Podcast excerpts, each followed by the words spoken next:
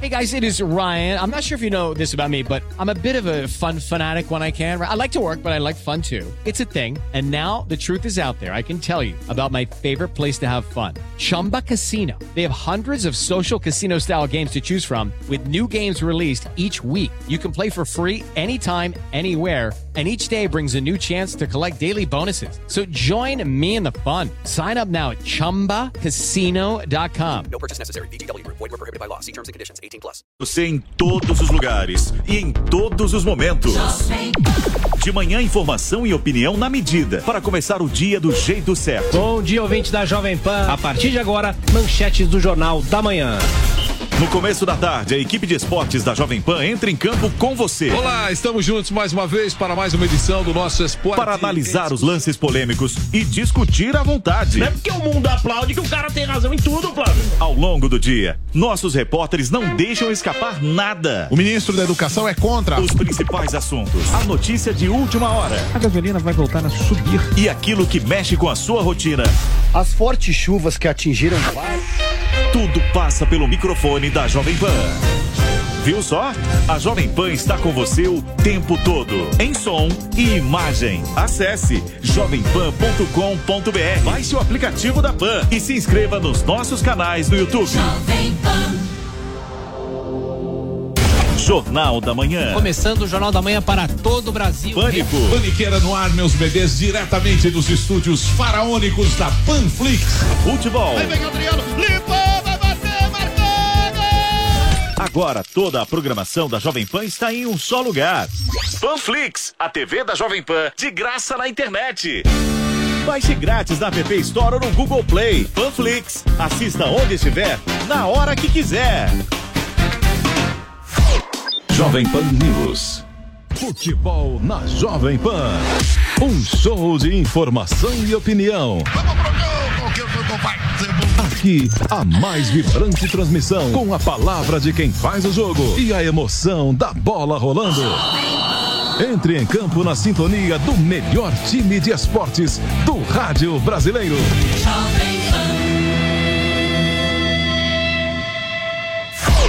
Jovem Pan News.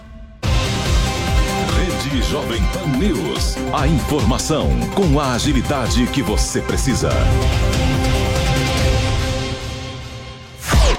Jovem Pan News. A notícia que você quer saber. A notícia que você precisa saber. 24 horas com você. No seu rádio e na internet. Jovem Pan. Todo dia você confere o melhor do humor, a música que você curte e informação com quem tem opinião de verdade. Mas nem sempre dá para escutar o programa que você quer no horário que passa, não é? Então acesse jovempan.com.br barra podcasts ou seu aplicativo preferido e leve a Jovem Pan onde for. A Jovem Pan tem um podcast certo para você. Notícias, esportes, entretenimento, tudo feito para você ouvir onde e quando quiser.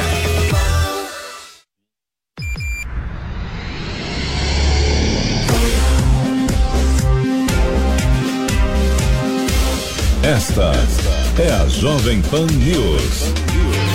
A rede da informação.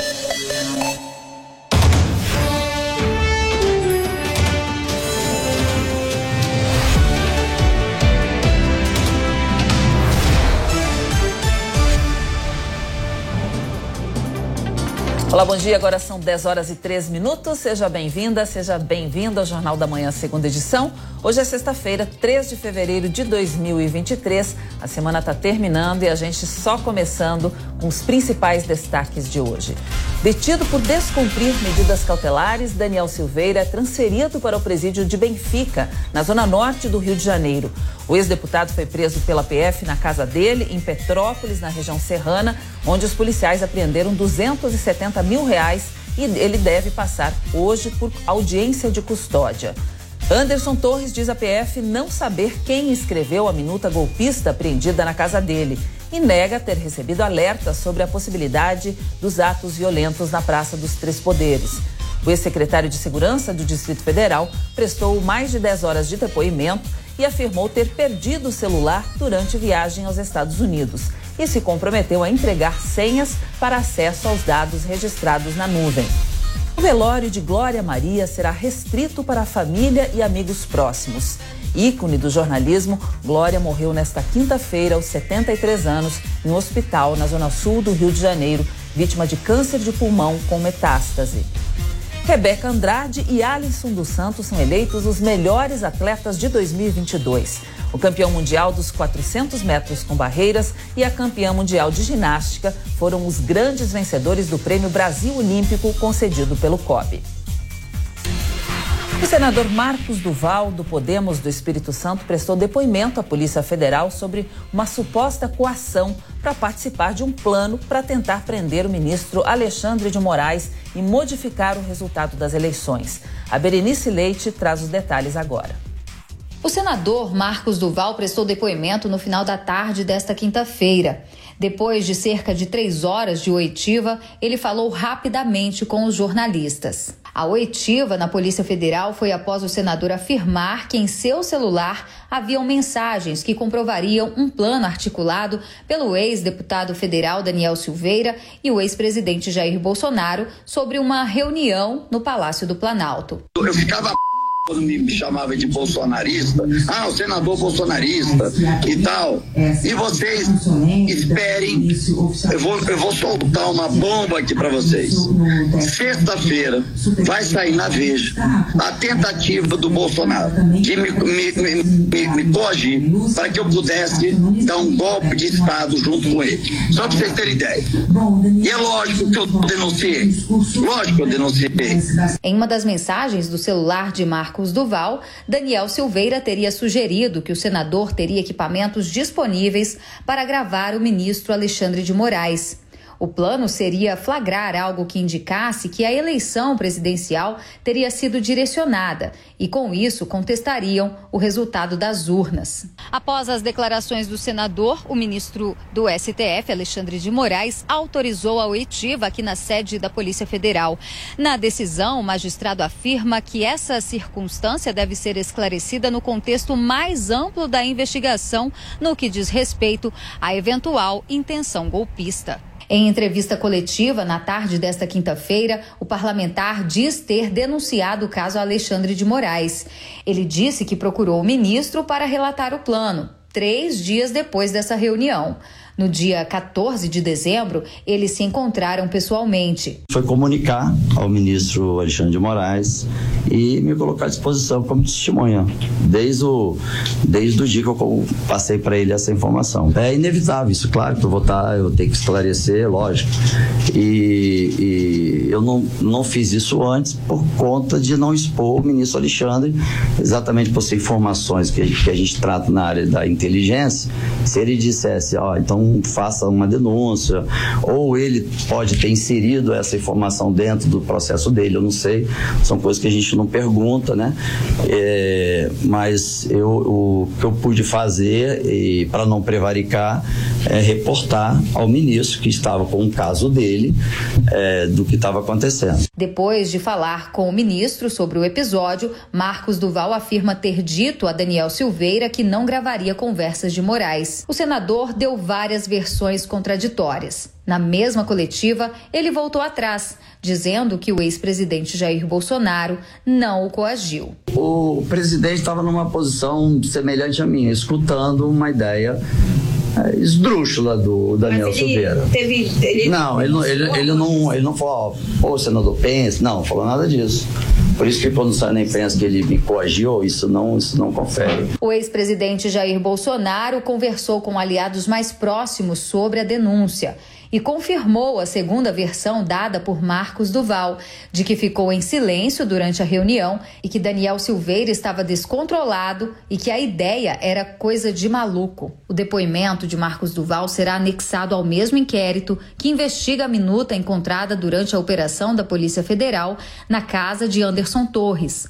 Trata-se de um rascunho de um decreto presidencial que instauraria estado de defesa no Tribunal Superior Eleitoral e poderia assim reverter o resultado das eleições. Segundo o magistrado, podem estar configurados crimes de golpe de Estado e abolição violenta do Estado Democrático de Direito. Líderes do governo na Câmara se reuniram com o presidente Lula no Palácio do Planalto após as denúncias de Marcos Duval. A Luciana Verdolim tem mais informações. Olha, o Palácio do Planalto, pelo menos por enquanto, quer manter distância dessa polêmica em torno da prisão do ex-deputado Daniel Silveira e das recentes declarações do senador Marcos Duval. E Lula recebeu lideranças da Câmara dos Deputados aqui no Palácio do Planalto. O líder do governo na casa, o deputado José Guimarães, no entanto, não escondeu a surpresa com as recentes declarações. Eu, eu tomei um susto hoje de manhã, aí eu pessoalmente, não o governo, não conversamos sobre esse assunto, mas é algo que esse processo do que aconteceu no dia 8, esse processo todo a justiça está avaliando. E nós queremos que, a minha opinião, é que tudo que ocorreu seja devidamente apurado e os envolvidos punidos. Dentro do Congresso, no entanto, a expectativa é de que as informações divulgadas pelo senador ainda tenham muitas repercussões. De Brasília, Luciana Verdolim. E a Controladoria Geral da União vai retirar o sigilo de 100 anos dos documentos públicos do governo Bolsonaro após um pedido do presidente Lula. O ministro da CGU, Vinícius de Carvalho, conversa com a imprensa agora. A gente vai acompanhar. É, recebo e recebi ao longo desses 30 dias milhares de mensagens de WhatsApp de todos vocês, ou vários de vocês aqui, é, preocupados com esse trabalho. E não só por isso, é, por estarem fazendo um acompanhamento tão cotidiano e por terem, é, ao longo desses anos todos, é, desde, a, desde a promulgação da lei e nesses últimos anos especialmente, batalhado tanto é, e trabalhado tanto para garantir é, que a lei de acesso à informação fosse cumprida no país. Também queria agradecer a todas as entidades da sociedade civil que atuam no tema e que também ao longo desses anos têm se esforçado é, para aprimorar ou para evitar retrocessos no acesso à informação no Brasil. No Brasil, os trabalhos que eles fizeram foram muito úteis em todas essas, em toda essa nossa jornada e certamente serão. Né? É sempre importante dizer que só são 30 dias de governo, né? Parece que foi muito mais, pelo menos para mim. Esse janeiro foi muito, foi muito intenso. É, mas aqui, no fundo, no fundo, é, e isso é importante que fique claro para todos, é um trabalho que se inicia, né? que é uma conclusão de uma etapa é, inicial, mas de um trabalho que, que se inicia, é, como vocês acho que vão perceber da apresentação que eu vou fazer aqui hoje. Bom, eu vou. É... Falando para teste, beleza? Falando para teste. É, o ministro da CGU, a, da Controladoria, Controladoria Geral da União, falando sobre é, esse sigilo de 100 anos do presidente Jair Bolsonaro, que deve ser retirado a pedido do presidente Lula. A gente volta daqui a pouquinho com mais imagens ao vivo, mostrando todo o evento também que está acontecendo. o presidente do PL, Valdemar da Costa Neto, prestou depoimento à Polícia Federal sobre as minutas para mudar o resultado das eleições. Paulo Edson Fiore tem os detalhes do que foi falado durante o interrogatório. Em depoimento à Polícia Federal, o presidente do PL, Valdemar Costa Neto, afirma que nunca teve acesso à minuta encontrada em busca e apreensão realizada contra o ex-ministro da Justiça Anderson Torres. Valdemar Costa Neto afirmou no depoimento que não tinha contato com Torres, não sabe quem entregou o documento ao ex-ministro e o teor dele. Durante a oitiva, Valdemar disse que, ao ser perguntado por jornalistas sobre a minuta, ele afirmou que tinha na casa de todo mundo de forma metafórica e genérica. O dirigente partidário afirma que chegou a receber uma minuta de uma advogada no aeroporto, mas quando viu que era uma proposta para acionar o artigo 142, jogou fora o documento. Questionado por qual motivo triturava as minutas recebidas, o presidente do PL disse que se ele ficasse com esses documentos, alguém poderia dizer que ele era a favor de um golpe ou que estava tramando algo. O presidente do PL disse que não sabe quem são os autores dos documentos e que os que foram recebidos por ele eram diferentes um do outro e que não tinham sentido algum. Após o depoimento, Valdemar Costa Neto entregou o celular à Polícia Federal. A gente já começa chamando agora o Diogo Schelp para comentar os principais assuntos de hoje. Bom dia, Diogo. Seja bem-vindo. Ótima sexta aí para você. A gente já começou com assuntos de Brasília, né? Agora acabamos de mostrar aqui uma reunião que acontece da CGU, a Controladoria Geral da União, é, que vai retirar o sigilo de 100 anos aí do presidente Bolsonaro, pedido do presidente Lula. Como é que você analisa essa questão, Diogo? Bom dia, Cláudia. Bom dia a todos. É um tema essencial para a democracia brasileira. A questão da transparência, aquilo que ocorre é, no poder e que os cidadãos têm direito de saber. Há questões que são de segurança nacional, que exigem um certo sigilo, mas outras não. Outras servem apenas, quando se impõe um sigilo, servem apenas para proteger os poderosos, muitas vezes, de coisas que são inconsistentes, incoerentes, hipócritas ou mesmo ilegais. Então, essa é uma, é uma atitude importante. Né? A gente tem, por exemplo, o episódio do general Pazuello, que foi ministro da Saúde e que né, depois participou de um ato político ao lado do presidente Jair Bolsonaro, ele que era ainda militar da, da ativo, né, e portanto não poderia participar é, pelas regras, pelo regramento militar, de um ato político. E, no entanto, a investigação que foi realizada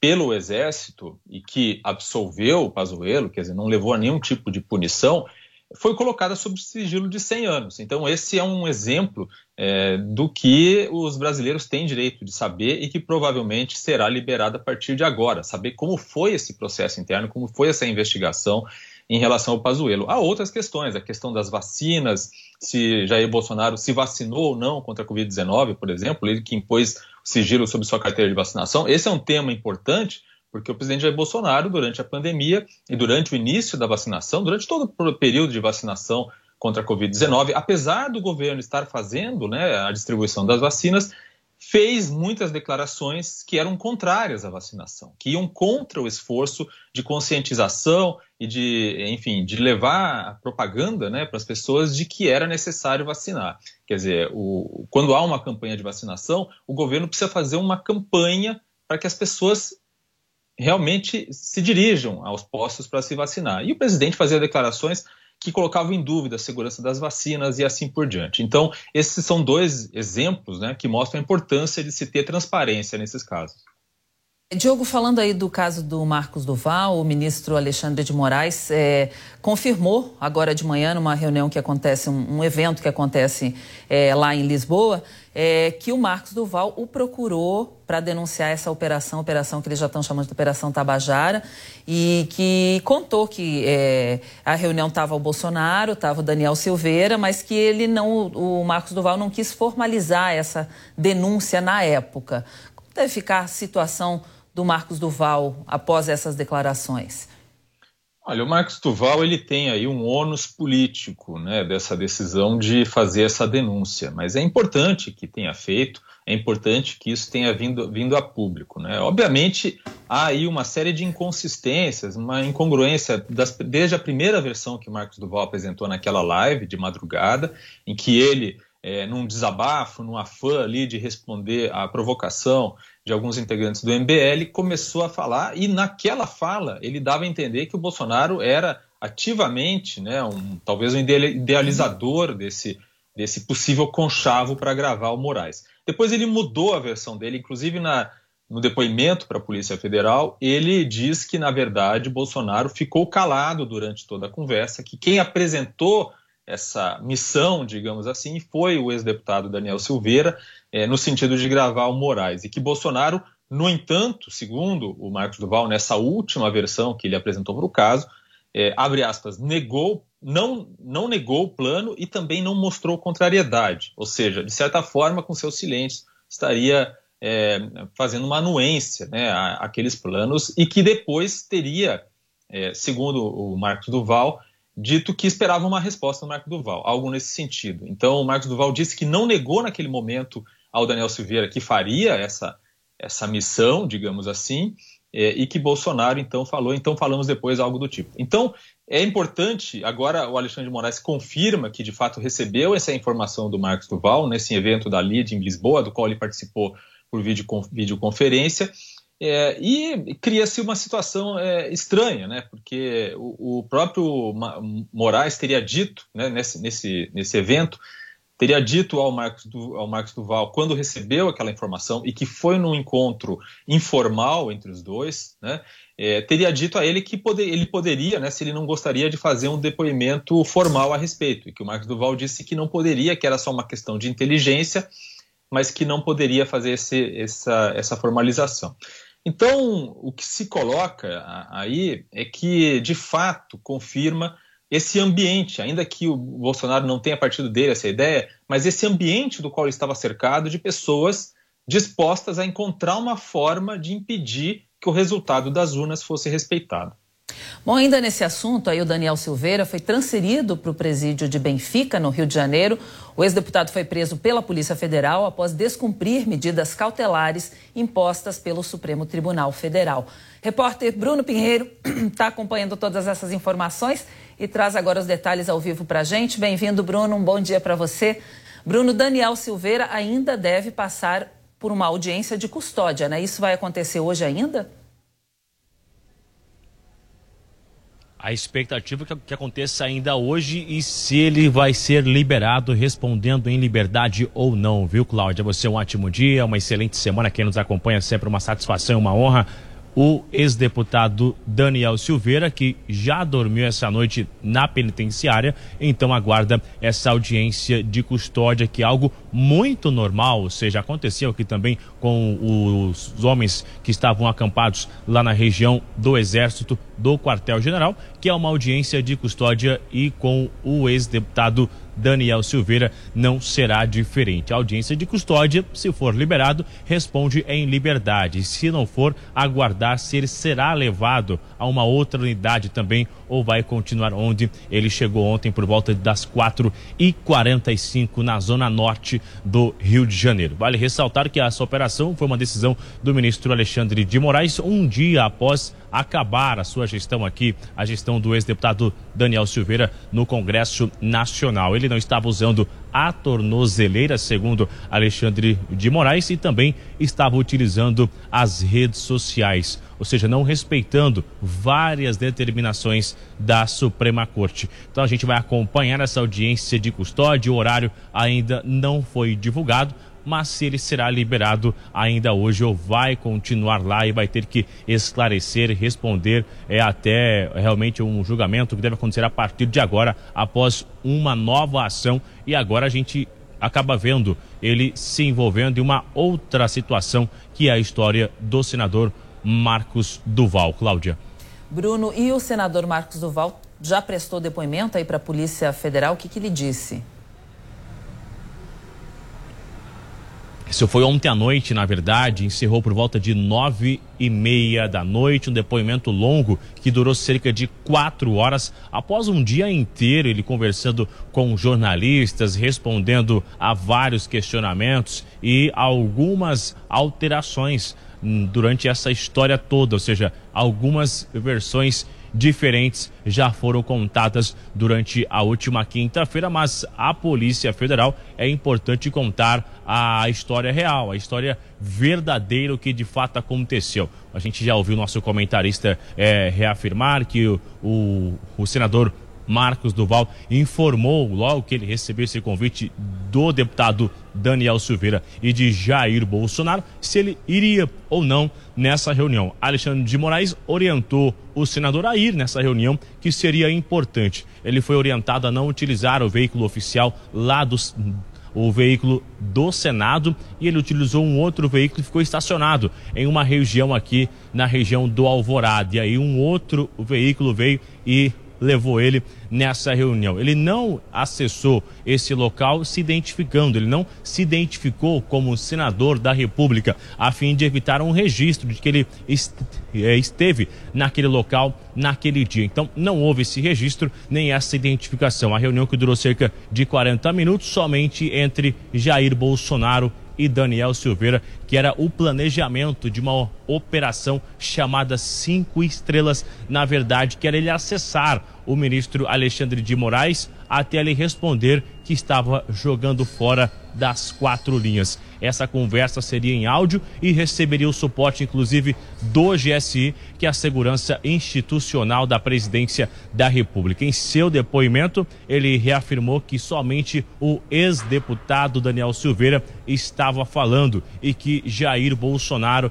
ficou em silêncio, mas ele entendeu que havia um consentimento naquele momento. Então, de imediato, ele não respondeu que iria aceitar, mas que logo na sequência, em uma outra oportunidade, ele iria responder. E aí, logo na sequência, ele também informou o ministro Alexandre de Moraes o que aconteceu naquele dia. O que vale ressaltar, Cláudio, eu fiz um questionamento ao senador se já tinha esse hábito de levar informações até o ministro Alexandre de Moraes. Ele me respondeu que não, que foi a única vez e que ele é do setor de inteligência e assim era importante ele ficar atento ao que estava acontecendo lá naquela reunião. Uma outra afirmação do sobre o senador, ele reafirmou também algumas vezes que não consegue identificar se a residência que ele esteve, o local da reunião era o Alvorada ou não. A residência oficial do presidente da República, que ele não reconhece, que ele não consegue identificar e que nunca esteve na residência oficial lá no Alvorada. Então, que ele não consegue reafirmar ou uma confirmação se lá era o Alvorada ou não e fica tudo no entorno aqui do Palácio do Planalto e do Congresso Nacional. E na verdade não é difícil identificar onde é o Alvorada ou aqui no, no Planalto ou no Congresso Nacional. Mas o senador não conseguiu então identificar onde aconteceu essa reunião. Agora é aguardar o que vai dizer essa investigação, o inquérito, né? Que também é o mesmo inquérito do ex-ministro Anderson Torres e do governador Ibanez Rocha, que está afastado através também de uma decisão do ministro Alexandre de Moraes. Cláudia. É muito estranho o parlamentar não conhecer o local onde ele trabalha, né? Bom, obrigada, Bruno, aí pelas suas informações. Bruno volta com outros destaques daqui a pouquinho também. Nesta semana completou um mês do governo Lula para fazer um balanço sobre esse período. Nós vamos conversar agora com o professor de Ciência Política do IBMEC de Brasília, Jackson de Tone. Muito bem-vindo, professor. Um bom dia. Bom dia, Cláudia. Bom dia aos teus telespectadores. Prazer estar aqui com vocês. Prazer é nosso em recebê-lo, professor. Esse foi um primeiro mês aí de governo bem movimentado, né? Teve o ataque aos três poderes que vem repercutindo até hoje, inclusive com as declarações polêmicas aí do senador Marcos Duval no dia de ontem. O governo Lula sinalizou que não vai se meter nesse assunto. O que, que o senhor espera desse, desses desdobramentos e qual a análise que se pode fazer desse primeiro mês tão atípico aí de governo? Olha, Cláudia, o relato que o Bruno acabou de nos dar é bastante exemplificativo né, das dificuldades e da atipicidade, né, da singularidade desse governo. Uh, talvez seja um governo que tenha enfrentado na história republicana do Brasil os maiores desafios no período mais curto de tempo. Né? Então, os 30 dias do governo Lula tem, para resumir, eu acho que três ou quatro marcas essenciais. A primeira, é evidente, todo mundo está vivendo isso até hoje, eu acho que vamos viver por um certo tempo, é, são os atos de 8 de janeiro, né, atos nitidamente golpistas, de vandalismo, de ataque com grande simbolismo né, aos três poderes da República, com destruição do patrimônio público, é, e que hoje temos 700, 800 presos, né, e as investigações vão continuar até alcançar os financiadores e os promotores, né, é importante para a nossa democracia. O segundo é a emergência Yanomami, né, um genocídio com o povo indígena, uh, que repercutiu e ainda repercute em todo o mundo, que se acentuou muito pela omissão uh, governamental nos últimos anos. Uh, a terceira marca é o início da reconstrução de políticas públicas que foram desmanteladas destruídas, desarticuladas né, no governo anterior. Então, nós temos um, um revogaço de diversos uh, regulamentos e normas uh, absolutamente sem sentido do governo anterior, em várias áreas saúde, educação, saneamento, etc. E uma formação de governo. Né, formação de governo que vai garantir, a princípio, essa supõe-se a estratégia do atual governo, as condições de governabilidade para aprovação de projetos no Congresso Nacional e uma certa blindagem né, contra iniciativas políticas aí da oposição uh, de uh, ações de impeachment, provavelmente que acontecerão ao longo do, do governo.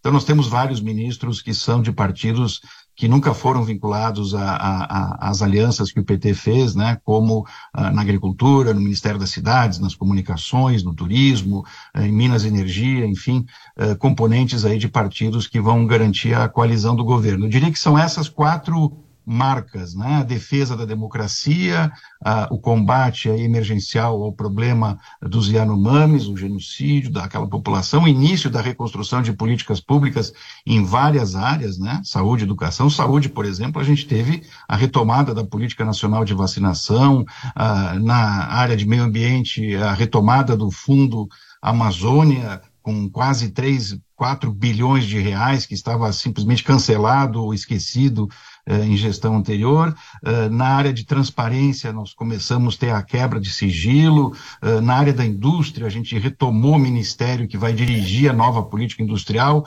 Então, a gente vê que esses 30 dias foram muito intensos e foram muito marcados por atividades simbólicas, iniciativas simbólicas do atual governo, se diferenciando do governo anterior e tentando sinalizar para a sociedade, para os investidores, para as famílias, para a comunidade internacional, uma virada de página, digamos assim, né? o início de um, de um processo diferente de, de, de, de visão de país e de relação com a sociedade, com o Congresso e com o Poder Judiciário. Professor, a gente conta também para a entrevista com o nosso comentarista Diogo Schelp, que vai fazer a sua pergunta agora. Diogo, bem-vindo. Professor, bom dia. Professor, o senhor apresentou muito bem aí os desafios que foram enfrentados aí nesses 30 dias e a gente pode dizer que, pelo menos até agora, o governo conseguiu estancar, por exemplo, o golpismo, né? inclusive começando pela, pela decisão de fazer a intervenção federal no Distrito Federal e a questão da governabilidade, né, que com a eleição de Pacheco e Arthur Lira e todas as articulações eh, são é, muito importantes e dão, são um pontapé inicial é, que apontam para um, uma relação positiva. Mas eu gostaria de lhe perguntar o seguinte: é, diante de todos esses fatores, há outros fatores que o senhor considera que foram derrapadas do governo nesses 30 dias? Quais teriam sido, digamos, os pontos mais fracos, mais frágeis da administração até agora? Sim, Diogo. Eu acho que, eh, evidentemente, que a própria disposição do governo para estabelecer uma nova relação com a imprensa e com a sociedade, eh, garantindo transparência, uh, implica correr certos riscos, que eu diria que são positivos em qualquer democracia e são necessários, que é o risco da crítica. E, evidentemente, que o governo cometeu erros, vai cometer erros, como qualquer governo. Acho que, por exemplo, um erro simbólico de peso que parece que foi corrigido foi ah, o sigilo ah, estabelecido para aquele evento de ah, aquele jantar no Itamaraty, que foi um evento relacionado aos atos de posse com as embaixadas e a comunidade internacional presente em Brasília, que parece que foi corrigido recentemente, alguns dias atrás, esse sigilo caiu. Uh, embora o governo tenha alegado que foi um, uma questão de segurança para as uh, representações internacionais, que pode até se entender, é um pouco contraditório com o discurso e a narrativa uh, que se quer formar de que os sigilos foram exagerados, que afetaram variáveis que não são relacionadas à segurança, etc, etc. Então, acho que esse foi, foi um erro. O outro erro talvez foi, eh, tenha sido uh, uh, uh, quando o governo se dispõe a construir uma base ampla e a ser um bom gerente da coalizão ampla que o sustenta, lhe dá poder, trazendo vários partidos, né? o, o, fato de, de, de, de, alguns ministros do governo Lula, e a mídia vem apresentando isso corretamente no seu papel de investigação, uh, apresentarem problemas na sua conduta, na sua biografia, etc, etc. Né? Então, imagino que se houvesse um cuidado melhor uh, e uma negociação mais clara com os partidos da base do governo sobre qual é o perfil e a biografia e o passado dos ministros indicados, uh, poderia ter se evitado isso. Né? Houve o caso do ministro das Comunicações agora, houve outras denúncias que a mídia divulgou da, da ministra da, da, do Turismo, salvo melhor juízo, e isso enfraquece, isso enfraquece, isso tira um pouco dessa, dessa áurea uh, de, de renovação, de lisura, de integridade, de probidade administrativa, né?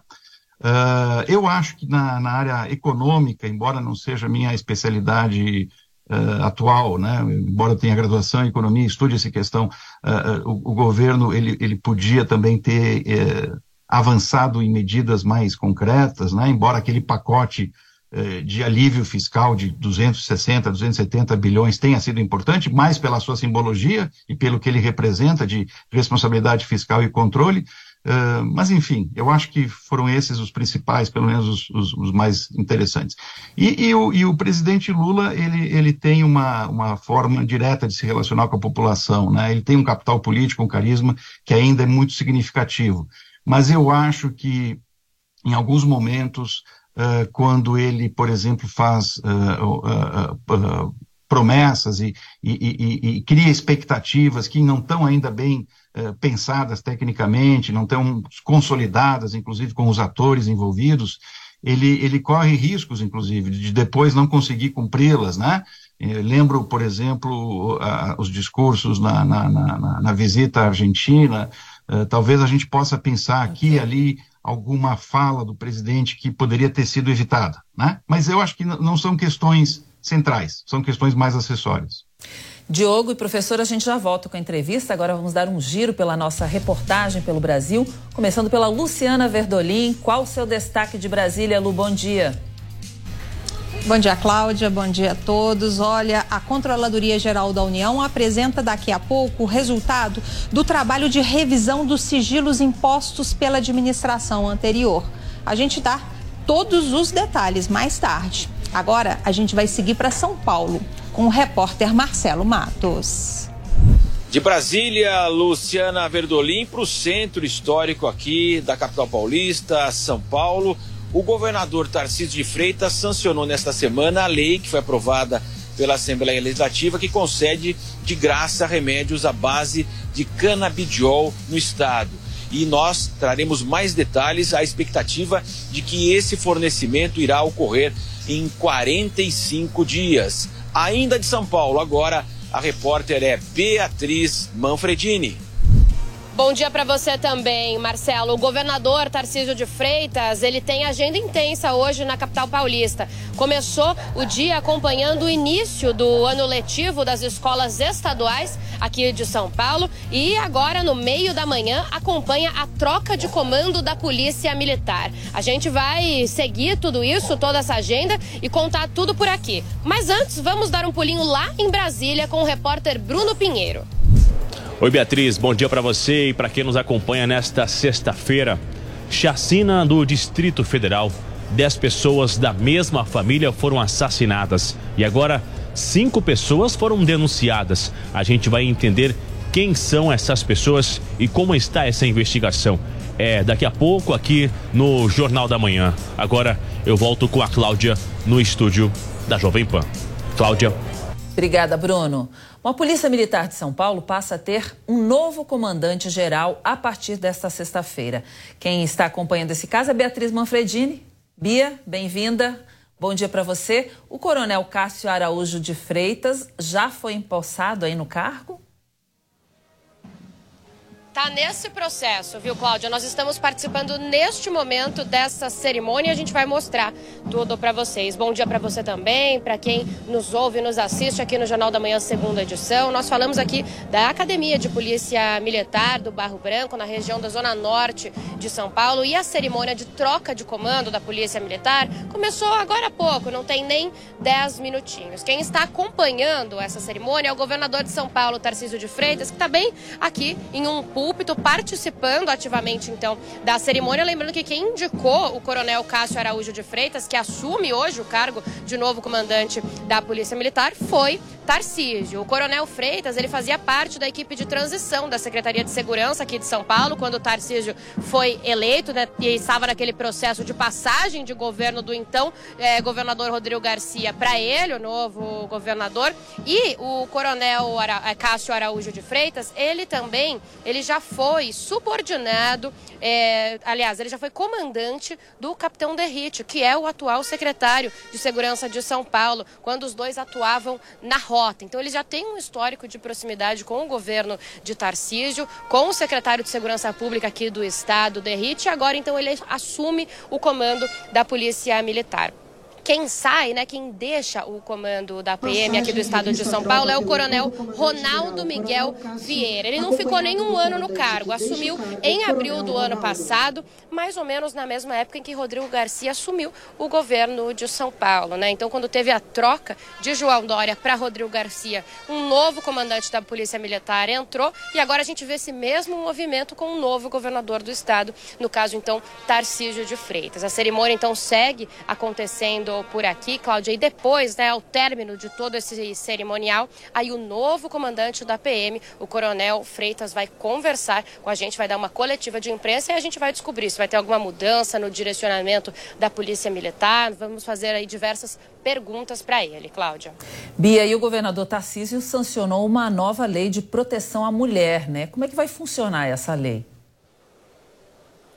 É, Cláudia, uma lei que foi aprovada na Alesp, Assembleia Legislativa aqui do Estado de São Paulo, no fim do ano passado. Aí chegou para o governador agora nos últimos dias e ontem, então, ele sancionou. Durante uma agenda no início da manhã, em uma escola estadual também aqui na Zona Norte de São Paulo, o Tarcísio contou, então, essa novidade, né, que sancionou essa lei. O que que essa lei, ela determina? Que bares, restaurantes e casas noturnas, elas vão precisar se responsabilizar e aprender a lidar em, com casos casos de eventuais abusos e violência sexual contra a mulher. De acordo com é, deputados né, e autoridades aí ligadas a esse projeto de lei, é algo pensado nos moldes do que aconteceu na Espanha e que culminou ali na prisão do jogador Daniel Alves. Então, fica determinado que os funcionários desses bares, restaurantes e casas noturnas, eles vão precisar ter um treinamento anual para atender esse tipo de caso de abuso e também de violência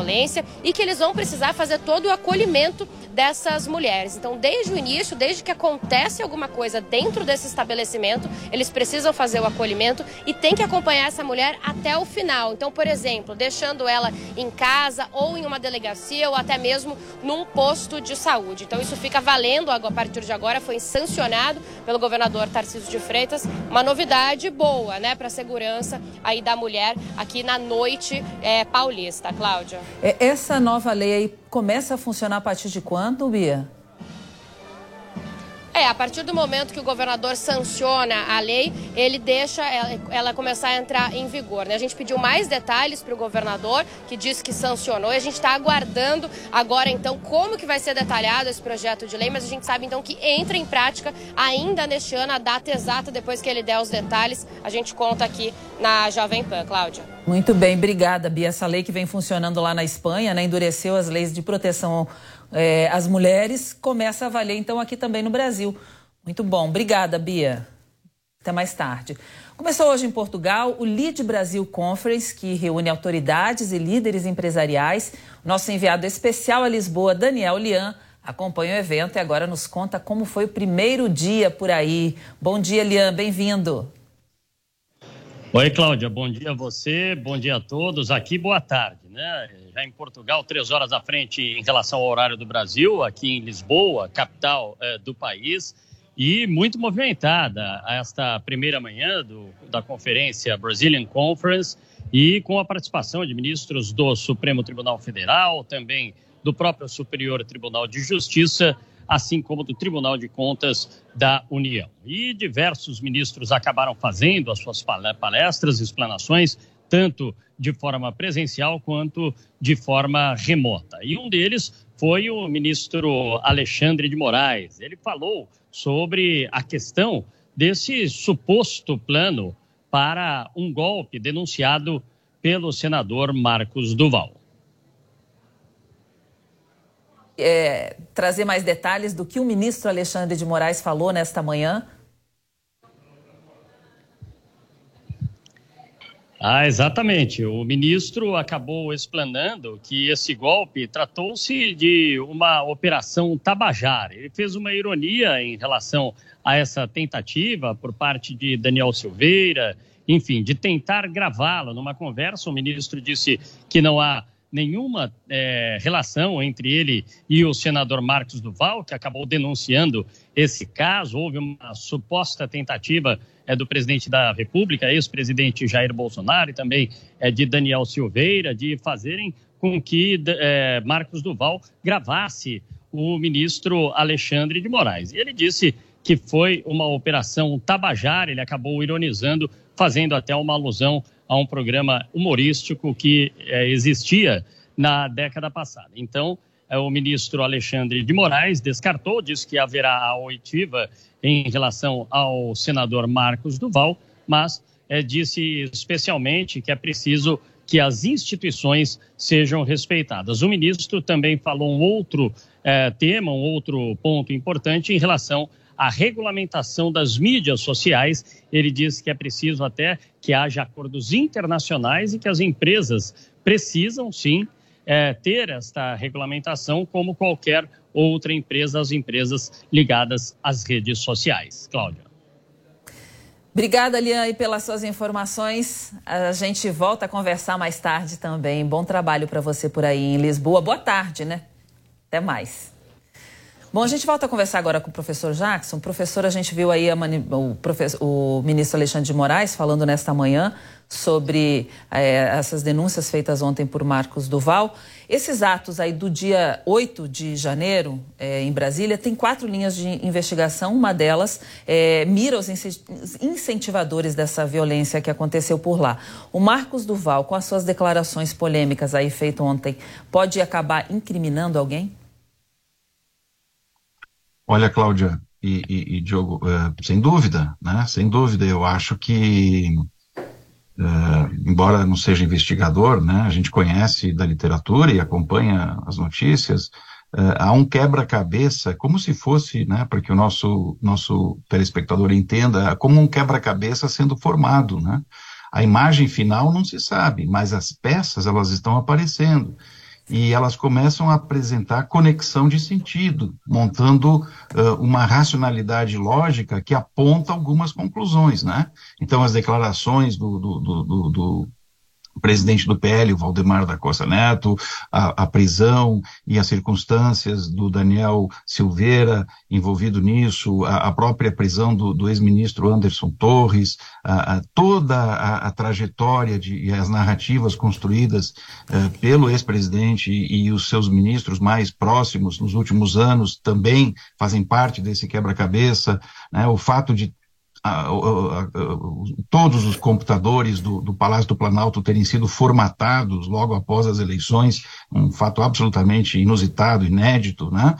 Uh, enfim, uma, e agora com o senador Duval, né, que parece apresentar uma condição de, de ameaça pessoal, de ter sido manipulado, uma certa fragilidade emocional, uma espécie de desabafo, né, e, e que depois sofreu provavelmente pressões e, e, e, voltou atrás várias vezes, né? É, mas os, os, peritos lá da Polícia Federal são investigadores experientes, né? Eles capturam as contradições, eles, eles montam esse quebra-cabeça. Tudo indica que nos próximos dias, é uma questão de tempo, me parece, nós teremos aí as responsabilizações mais definidas, o andamento dos inquéritos e uh, vamos poder passar limpo, né? Essa, essa, esses, essas anomalias todas que afetam o, o cotidiano do país, o, a, a, boa relação entre os poderes, né? A tranquilidade da, dos investidores, das famílias, né? A gente precisa de segurança institucional, segurança jurídica, segurança democrática para voltar a ter investimentos no Brasil, para voltar a, a, ter governos normais, né? É, e relações normais entre eh, sociedade e Estado. Diogo? Professor, existe uma uma expressão popular, né, que fala do barata voa, né, quando acontece alguma coisa aí é aquele pandemônio, né. E se a gente olhar as manchetes de hoje, né, a gente chama atenção a quantidade de declarações muitas vezes inverossímeis envolvendo esse, esse, esses episódios, né. Por exemplo, né, a, o depoimento de Torres, de Anderson Torres, da Polícia Federal, em que ele disse que a tal da minuta que foi encontrada na casa dele era descartável e que ele não tem ideia de quem fez. Né? Ele também disse na, no depoimento que ele perdeu o celular nos Estados Unidos porque estava desbaratinado, né, que estava atormentado, segundo o advogado dele. Aí teve o depoimento do Valdemar, Costa Neto, né, que disse que na verdade era uma metáfora, aquela história de dizer que todo mundo tinha a minuta, né, ou coisa do tipo. E aí essas inconsistências todas do Marcos Duval. O que que isso é, representa? O que que isso explica sobre o momento atual do bolsonarismo? É, é desespero? O que está acontecendo? É, Diogo, uh, normalmente em organizações fechadas, né, em grupos fechados, né, se aplica muito esse raciocínio a, a seitas religiosas, a, a seitas mais uh, ligadas aí a dogmas e tal, uh, nós não conseguimos uh, descobrir o que acontece a menos que alguém que seja interno a essas organizações, por algum motivo, discordância, medo, crises, etc., exponha isso publicamente. E eu acho que a gente está vivendo isso em relação ao bolsonarismo. Quer dizer, aos poucos, na medida em que se fratura aquilo que dava coesão a esse movimento, que era o acesso e o domínio de recursos de poder na presidência da República, em vários estados, no parlamento mesmo, é, há, há pontos de dissonância, pontos de ruptura. E eu acredito, acho que é uma suposição lógica e, e, sóbria que possa ser feita nesse momento, que em algum momento, em algum ponto, uh, as prisões que estão sendo efetuadas, tanto do, do ex-deputado Daniel Silveira quanto do ex-ministro Anderson Torres, vão produzir acordos e delações uh, incentivadas, né? delações premiadas. E aí o quebra-cabeça que eu falava antes vai começando a ter mais peças e vai formando as imagens. Uh, então, infelizmente, ou felizmente, né, do ponto de vista de uma perspectiva democrática de longo prazo, uh, nós vamos, a sociedade brasileira vai conhecendo de fato o que acontecia por trás dos gabinetes de Brasília. Né? Muita coisa não, não é boa, né? geralmente a conclusão é inevitável. Uh, há um, um, um grande movimento que tem muito apoio popular ainda, isso é um tema para ser estudado, de mudança violenta do poder né, de, de, de, de atentado aos princípios do que a gente chama de Estado Democrático de Direito. E isso não pode ser tolerado. Né? Nós não podemos tolerar quem prega intolerância, na minha opinião. E isso é um valor fundamental para a democracia. Agora, é, é, hoje é uma questão mais de polícia, né? de investigação, de inquéritos que estão em andamento. Do ponto de vista político, eu posso dizer o seguinte: um cenário possível é que o bolsonarismo, como a gente conheceu nos últimos quatro ou cinco anos, ele vai inevitavelmente se fragmentar, se desfazer, novas lideranças vão surgir, eh, talvez uma, um pensamento de direita conservador mais sóbrio, mais lúcido, mais moderado, retome o seu protagonismo, que é importante para a gente ter diversidade, crítica e debate na vida política do país, né? Que de fato ninguém acredita nesses argumentos que são até risíveis, né? São infantis, né? É, quase que uma ofensa à inteligência mediana, né? Você, você usou uma palavra importantíssima, são inverossímeis, né? É, que estava lá, mas não leu, que mandou, mas não viu, que esqueceu o celular em Miami. É, ninguém acredita nisso. Não precisa ser um perito altamente especializado da Polícia Federal para descobrir isso. O que, o que nós vamos ver, então, agora é a formalização desses acontecimentos. Imagino que os próximos dias vão ser emocionantes, né? Vão ser no sentido uh, estrito da palavra, né? Nós vamos ter muitas descobertas, né? E vamos avançar nisso, né? Confio nos, nas instituições, especialmente de investigação uh, que o Brasil tem hoje, né? A Polícia Federal tem uma, um grande papel protagonista nesse, nessa, nesse cenário todo. Muito bem, que bom a sua análise aqui, professor. É, a gente, bom, vamos continuar então. A gente tem mais um tempinho para fazer mais uma última pergunta aí para o professor. Professor, o ex-presidente Jair Bolsonaro enfrenta ações que podem deixá-lo inelegível, né? Ele está aí na mira da, das investigações do dia 8 de janeiro. Quais podem ser, qual pode ser o peso aí dessas falas de ontem, dessas declarações do Duval para Bolsonaro? Uh, eu acho que é um peso significativo, sem dúvida. Né? As provas vão se materializando, né? as evidências vão ganhando um, um, ar de realismo uh, à prova de dúvidas. Né? Não se pode, se pode ter interpretações quaisquer, de acordo com a opinião de cada um, uh, sobre os fatos. O que não se pode ter é fatos próprios para justificar seus argumentos. Né? É um tipo de viés de seleção que a gente chama é, que é inadmissível. Então, os fatos vão começar a falar por si, né? e vão começar a se avolumar em qualidade e quantidade. É, e é o que eu falei anteriormente. Eu acho que o, o presidente Bolsonaro corre o risco de uh, perder o capital político que ainda tem né? e ser substituído por outras lideranças aí a médio e longo prazo. O que vai acontecer exatamente nos detalhes, a gente não pode prever, mas uh, com certeza haverá mudanças uh, muito, muito estruturais né, na composição uh, e, e no, no, no, comportamento político desse movimento que levou o presidente ao poder há, há quatro anos atrás, em 2018. Né? A própria, a própria, o próprio simbolismo do senador Duval, que é quase um senador ocasional, né? inclusive a, a a, a, suplente dele é a secretária de um vereador que parece que tinha os documentos na hora de formalizar a candidatura, lá em 2018, para a gente perceber o grau de improviso, né, de circunstanciedade dessa, dessas, de, de, de, desses, desse, do, do, senador, o que representa também o próprio bolsonarismo. Isso tende a desaparecer, a se consolidar. Eu acho que a gente vai uh, amadurecer nesse processo. O amadurecimento nem sempre é, é tranquilo, tem aspectos mais angustiantes, dolorosos, né? É, de passar limpo isso tudo, mas o, que, o Brasil que vai sair depois disso, acredito, vai ser melhor. Que bom, tomara. Deus te ouça. Professor, obrigada aí, professor Jackson Dutoni, é, é, professor de Ciência Política do IBMEC é, de Brasília. Muito obrigada pelos seus esclarecimentos, pela sua análise desse momento que vive o Brasil no dia de hoje, nesse mês, né, nesse ano, nessa nova gestão. É, um bom dia e seja sempre bem-vindo, professor. Bom dia. Até mais. Um abraço a, a todos. Até mais. Bom, o governo estadual anunciou que os medicamentos à base de canabidiol podem ficar disponíveis no SUS em até 45 dias. O Marcelo Matos está acompanhando é, essas movimentações aí sobre o uso do CBD. Bom dia, Matos, seja bem-vindo. É, o que, que falta para que os usuários que já têm acesso aos produtos do serviço público eles possam ter acesso a esse serviço? Bom dia, Cláudia, Bartel e a todos que nos acompanham aqui no Jornal da Manhã, segunda edição. Cláudia, nesta semana, na terça-feira, o governador Tarcísio de Freitas, ele sancionou a lei que foi aprovada pela Assembleia Legislativa de São Paulo, que concede, então, os medicamentos de graça à base de canabidiol. O que, que acontece hoje? Hoje, 1.400 pessoas recebem, mas por uma via judicial.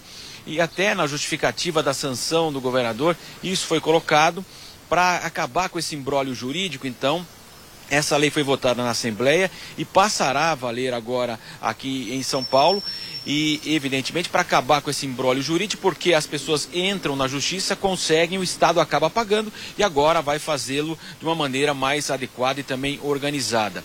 O secretário da Saúde, Eleus Paiva, ah, depois da renúncia, né, ele, ele agora pretende criar um comitê técnico para que nos próximos 30 dias esse comitê possa avaliar como que vai ser feita a compra, a distribuição e também as pessoas que terão direito. Então ele pretende ouvir universidades públicas, entidades eh, na área da saúde, a própria Anvisa, a Associação dos Usuários também, que já existe aqui no Brasil. Então essa é a expectativa dele. E o secretário Eleusis Paiva, ele avalia que até em 45 dias haverá a possibilidade já da distribuição pelo Sistema Único de Saúde aqui de São Paulo esse tipo de medicamento que custa caro, de R$ 1.500 a 3.000 reais. Ah, o, o canabidiol ele está presente aí, uma substância presente na planta da maconha e é muito utilizado para síndromes raras, também distúrbios neurológicos, Parkinson, Alzheimer, epilepsia, dores crônicas e também depressão e também ansiedade. Ele já é utilizado é claro que haverá todo um regramento que vai ser definido também, é, inclusive é, haverá a necessidade desse produto ter o registro no seu país de origem, a tendência é que o produto seja importado, também vai haver aí uma procura se há é, a produção local no futuro, evidentemente. Então ele tem que ter o registro lá no seu país, tem que ter comprovada a sua a, cientificamente comprovada a sua eficiência como medicamento e depois haverá todo um regramento aí na prescrição médica, na questão também financeira, quem terá direito ou não a esse tipo de medicamento. E nós sabemos aí então que muitas pessoas utilizam já no Brasil, mas sempre dessa via, via importação ou via judicial. Então aqui o Estado de São Paulo acaba saindo na frente agora e autoriza então, e a expectativa do Estado, então, de acordo com o secretário, é que dentro de 45 dias então, já haverá, é, portanto, a distribuição. Claro que hoje nós temos 1.400 pessoas que se utilizam via judicial, A expectativa do secretário é muito maior. Ele imagina, inclusive, que outras pessoas de outros estados, principalmente em regiões limítrofes aí com o estado de São Paulo, venham para cá para também ter acesso. Então a avaliação ainda não existe uma estimativa do total que será feito. E agora todo esse trabalho é burocrático e também científico, essa análise aí, para que possa então a distribuição de graça dos medicamentos à base do canabidiol aqui no estado de São Paulo. Cláudia. É, vai beneficiar muita gente que precisa usar esse medicamento, não tem dinheiro para comprar porque é caro para comprar lá fora e vai ser muito bem-vindo, né, para essa população realmente que tem problemas sérios para resolver. Obrigada, Matos, pelas suas informações. Até mais tarde. Vamos falar agora da previsão do tempo. Hora certa antes, 10h59 agora. Jovem Pan News. Jovem Pan. A Jovem Pan está com você em todos os lugares e em todos os momentos. De manhã, informação e opinião na medida para começar o dia do jeito certo. Bom dia, ouvinte da Jovem Pan. A partir de agora, manchetes do Jornal da Manhã. No começo da tarde, a equipe de esportes da Jovem Pan entra em campo com você. Olá, estamos juntos mais uma vez para mais uma edição do nosso Esporte. Para analisar os lances polêmicos e discutir à vontade. Não é porque o mundo aplaude que o cara tem razão em tudo, Flávio. Ao longo do dia, nossos repórteres não deixam escapar nada. O ministro da Educação é contra os principais assuntos. A notícia de última hora. A gasolina vai voltar a subir. E aquilo que mexe com a sua rotina. As fortes chuvas que atingiram vários. Tudo passa pelo microfone da Jovem Pan. Viu só? It's time for today's Lucky Land horoscope with Victoria Cash. Life's gotten mundane, so shake up the daily routine and be adventurous with a trip to Lucky Land. You know what they say. Your chance to win starts with a spin. So go to LuckyLandSlots.com to play over 100 social casino-style games for free for your chance to redeem some serious prizes. Get lucky today at LuckyLandSlots.com. Available to players in the U.S., excluding Washington and Michigan. No purchase necessary. VGW Group. Void or prohibited by law. 18 plus. Terms and conditions apply. A Jovem Pan está com você o tempo todo, em som e imagem. Acesse jovempan.com.br. Baixe o aplicativo da Pan e se inscreva nos nossos canais no YouTube. Jovem Pan. Jovem Pan News. A notícia que você quer saber. A notícia que você precisa saber. 24 horas com você. No seu rádio e na internet. Jovem Pan. Futebol na Jovem Pan. Um show de informação e opinião. Aqui, a mais vibrante transmissão com a palavra de quem faz o jogo e a emoção da bola rolando. Entre em campo na sintonia do melhor time de esportes do rádio brasileiro.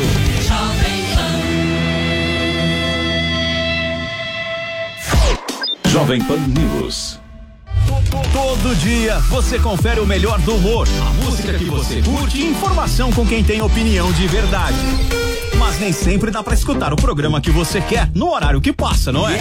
Yes. Então acesse jovempan.com.br barra podcasts ou seu aplicativo preferido e leve a Jovem Pan onde for. A Jovem Pan tem um podcast certo para você. Notícias, esportes, entretenimento, tudo feito para você ouvir onde e quando quiser. Rede Jovem Pan News. A informação com a agilidade que você precisa. Jovem Pan News. Jornal da Manhã. Começando o Jornal da Manhã para todo o Brasil. Pânico. Paniqueira no ar, meus bebês, diretamente dos estúdios faraônicos da Panflix. Futebol. Aí vem Adriano, limpou, vai bater, marcou! Agora toda a programação da Jovem Pan está em um só lugar. Panflix, a TV da Jovem Pan, de graça na internet. Baixe grátis na App Store ou no Google Play. Panflix, assista onde estiver, na hora que quiser.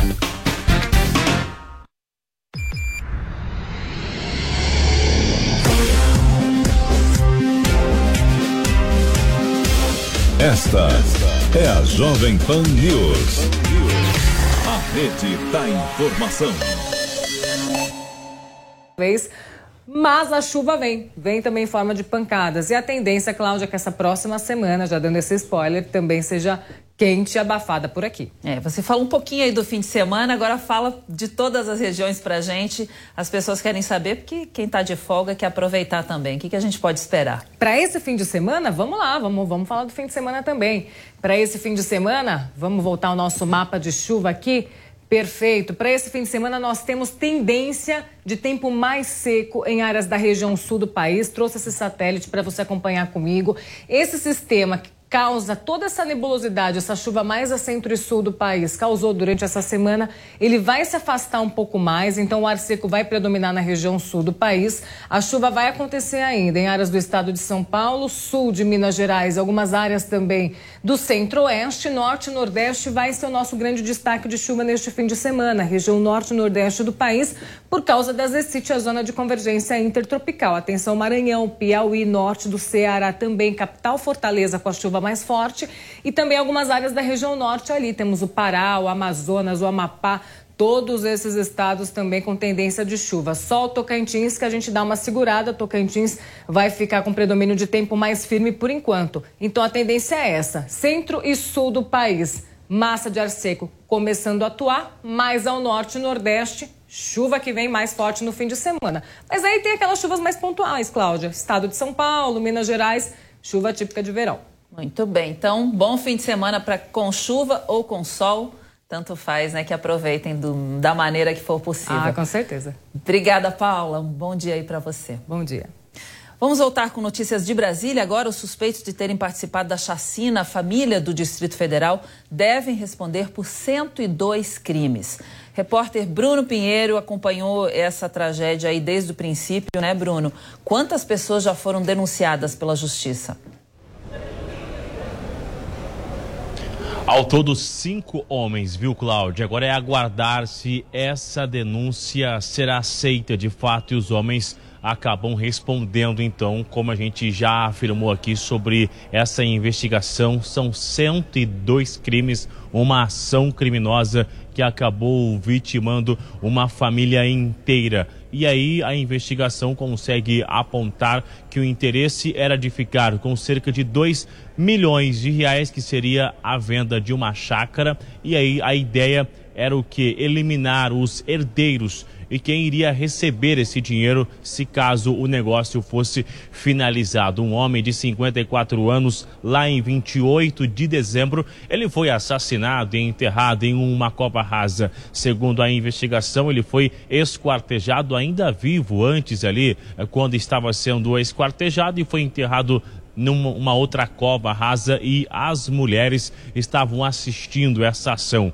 Um outro adolescente de 17 anos de idade queria receber cerca de 5 mil reais. Ele também assistiu essa cena, não conseguiu ficar, escapou e foi embora do, do compromisso da ação criminosa. Ele chegou a contar à justiça com riqueza de detalhes o que aconteceu naquela noite em 28 de dezembro. O que ninguém imaginava era que o restante da família seria assassinado. Até mesmo colocaram em um veículo, o veículo acabou sendo incendiado e a família também estava no, no carro que foi incendiado, a família foi carbonizada.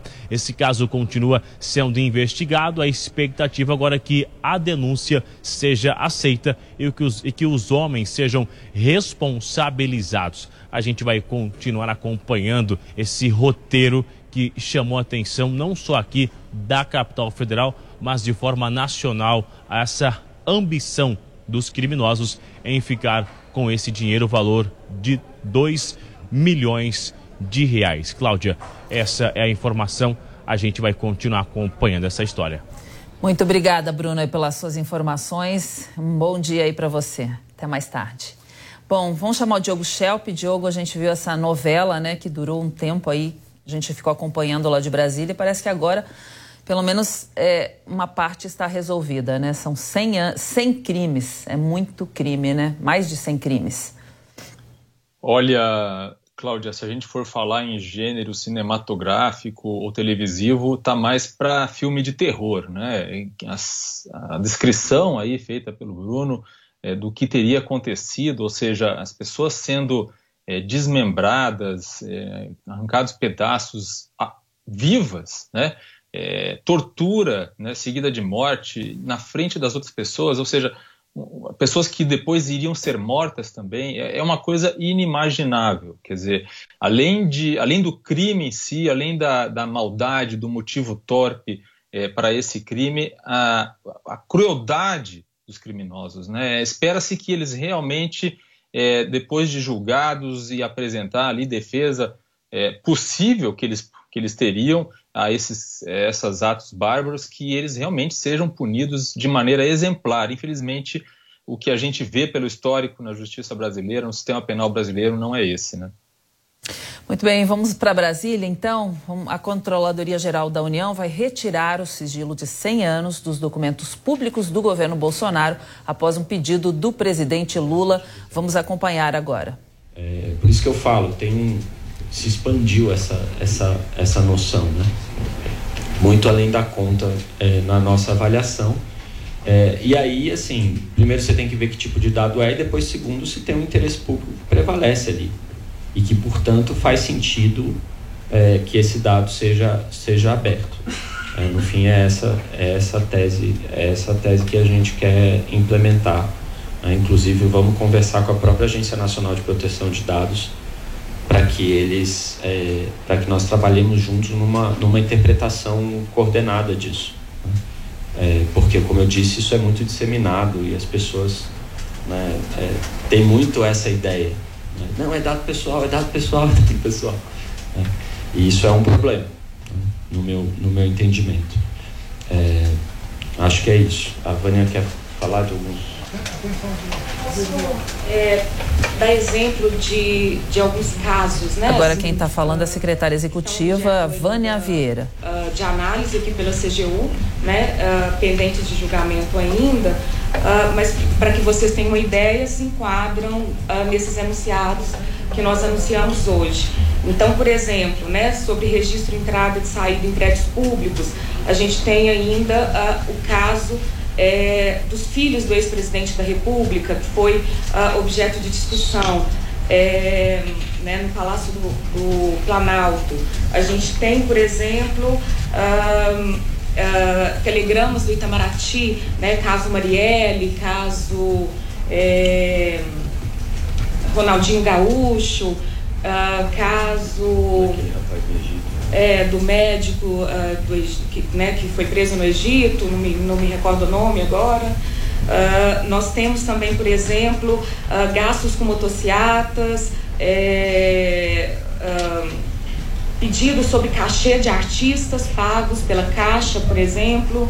Nós temos casos de é, valores de empréstimos consignados por beneficiários do Auxílio Brasil, então que é aquela hipótese que a gente traz no enunciado de que uh, informações sobre uh, beneficiários de programas e valores envolvidos uh, nesses programas, em regra, também são públicos, então é, ali naquele momento a Caixa então negou com base no critério competitividade.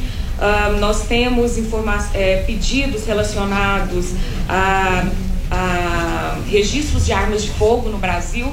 Então, uma discussão se, é, por exemplo, é, né, os, as pessoas é, permissionárias, né, que têm posse e, e, porte de armas de fogo.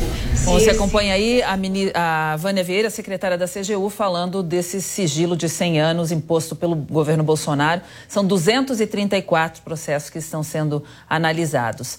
É, bom, desde que foi divulgado o rombo de mais de 40 bilhões de reais nas contas das americanas e o início de um processo de recuperação judicial, Vários setores das empresas da empresa foram afetados. Além de mexer com o mercado financeiro, a rede de lojas é uma das maiores empregadoras do Brasil, responsável por mais de 45 mil trabalhadores.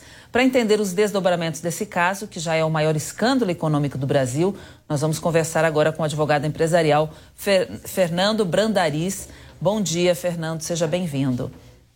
Bom dia, Cláudia. Bom dia, amigos da Jovem Pan. Estou à disposição para a gente bater um papinho sobre a recuperação judicial das lojas americanas. Doutor Fernando, hoje os trabalhadores das Americanas estão fazendo manifestações em todo o Brasil em defesa dos seus direitos diante da crise, dessa crise.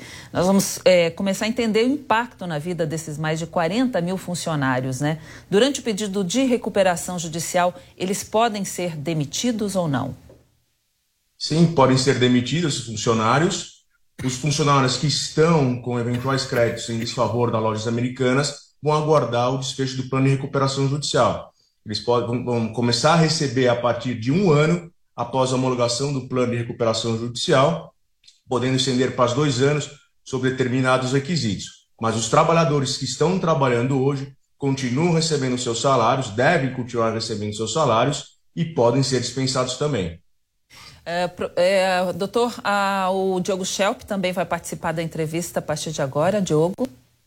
Doutor, só para esclarecer esse ponto que eu acho que é importante, né? porque numa recuperação judicial, é, aqueles trabalhadores que tenham sido demitidos antes da, da, da aceitação né, da, pelo juiz da recuperação judicial, mas que tenham né, é, algo a receber da empresa, entram então no bojo como credores, correto? E aqueles que são demitidos após a recuperação judicial se iniciar, precisam, devem receber o, as indenizações é, sem qualquer atraso. Caso isso ocorra, a empresa, é, inclusive, perde né, o direito ou perde seus direitos nesse processo de recuperação. Está correto? Bom dia, Diogo. Prazer conversar com você também. São duas situações. Os créditos existentes até o pedido, a distribuição do pedido de recuperação judicial, vão submeter ao plano de recuperação judicial, certo? Se no dia seguinte, uma semana, 15 dias depois, se esses funcionários forem dispensados, eles vão ter que receber fora do plano. Se eventualmente a, a empresa não pagar dentro dos 10 dias né, da rescisão do contrato de trabalho, eles ingressarão com a reclamação trabalhista, vai, vai, vai ter o processo de, de, de de reclamação trabalhista, sentença final, trânsito julgado, e a empresa recuperando vai ter que pagar fora do plano de recuperação judicial. O que entra no plano de recuperação judicial são os débitos até a data do pedido. É, doutor, a história das lojas americanas faz lembrar da Mesbla e do MAP, né? Que foram casos parecidos. O que, que ela tem a ver com essas duas empresas? Eu acho que são situações bem diferentes. Muito embora o segmento seja o mesmo, mas hoje você tem um mercado, um mercado eletrônico, né, as vendas online, que não existia no Mapping e nem na Mesbla. E tampouco o tamanho, né, o tamanho das lojas americanas comparado com o Mapping e a Mesbla. Claro, Mapping e Mesbla também grandes potências, mas não se compara com, com as lojas americanas. E, por outro lado, a própria legislação que regeu a falência né, era concordata, era a antiga legislação, que não é, não é o, que, o, que, o que tem hoje, que é a da Lei de Recuperação Judicial que você tem muito mais mobilidade, conversação com os credores para aprovar o plano de recuperação judicial. O que no decreto-lei da falência e concordata você tinha regras específicas, né? Você, você não tinha muita mobilidade, na verdade, você não tinha mobilidade nenhuma para pagar seus credores. Então, acho que é uma situação diferente das, das duas empresas, né? Da loja americana, as Mapping e Mesbla. Uhum. Diogo? Doutor, existem vários tipos de credores aí de uma empresa né, durante o processo de recuperação judicial. Nós temos os bancos, nós temos os fornecedores, por exemplo, temos os trabalhadores, né, os credores trabalhistas e assim por diante. É, o senhor acredita que a lei de recuperação judicial é injusta em relação ao peso de voto que é, fornecedores pequenos, por exemplo, e trabalhadores têm né, ao aprovar ou não o plano de recuperação judicial, comparado, por exemplo, com a força que os bancos têm? Veja, na, no momento da votação, você tem, a, a votação divide em quatro, em quatro lotes, digamos assim, quatro segmentos. Né? São os trabalhistas e o, o, o pequeno empresário e pequeno empresário e pequeno porte, que eles votam por cabeça, independente do seu valor. E aí tem o crédito na real e o crédito quirografário que votam pelo valor. O plano tem que ser aprovado por essas quatro categorias. Né? Eu acho que falar em peso, peso do banco é maior do que o peso do funcionário, eu não, não sei. Eu não sei se teria que ter uma mudança na legislação por isso, porque o próprio credor trabalhista ele vota por cabeça. Né? Então, se tiver muitos credores que aprovam o plano, independentemente do seu valor, acaba sendo vantajoso para o próprio funcionário. E para os próprios credores também, né? porque ninguém, nenhum credor quer não receber. principalmente quem não tem garantia real. Porque quem tem garantia real vai acabar, de uma certa forma, acabar recebendo. Agora, quem não tem garantia real, é interessante que a empresa tenha aprovado o teu plano de recuperação judicial, continue trabalhando e pague os seus débitos. Acho que falar em alteração, se tem peso melhor de um lado, peso melhor do outro, eu acho que não. Doutor Fernando, como uma inconsistência de anos pode ter passado é, despercebido por uma loja tão grande e com tantos recursos? Americanas tem uma assessoria jurídica das mais famosas do mundo, né? Houve erro ou má fé? Eu acho que se teve erro, má fé, a gente só vai conseguir descobrir com o do próprio processo de recuperação judicial e apurações, né? Eu acho que, eventualmente, se falarem em dolo, eu não sei, eventualmente pode ter sido um, um planejamento tributário aí que está sendo, tá sendo descoberto agora como uma sonegação, ou eventualmente até uma evasão. Eu acho que a gente não vai poder realmente bater o pé e falar que houve dolo, culpa, negligência, imprudência com, o andamento da própria recuperação judicial, que com os próprios administradores judiciais que foram nomeados, que são dois grandes de renome no mercado, eu acho que ali sim a gente vai ter pelo menos uma, uma resposta disso. E sempre lembrando, né, o fato de eventualmente ter a prática de um crime dentro da administração da empresa não interfere em absolutamente nada o processo de recuperação judicial. O processo de recuperação judicial é para manter a empresa funcionando, contratação dos funcionários, recolhimento dos tributos. Eventualmente, na situação, pode os administradores serem afastados ou eventualmente até presos, mas isso não significa, não é critério nem requisito para uma falência lá na frente. Bem, sobre o caso das lojas americanas, a gente conversou com o advogado empresarial Fernando Brandariz. Muito obrigada, doutor Fernando, pela sua entrevista. Um bom dia. Obrigado, bom, bom final de semana a todos e permaneço à disposição do Grupo Jovem Pan. Obrigada. Diogo também, obrigada. Obrigado, até mais. Até mais. Giro velório da jornalista Glória Maria é fechado para família e amigos. A cerimônia acontece agora no crematório e cemitério da Penitência, no Rio de Janeiro. A repórter morreu ontem e a causa da morte não foi divulgada.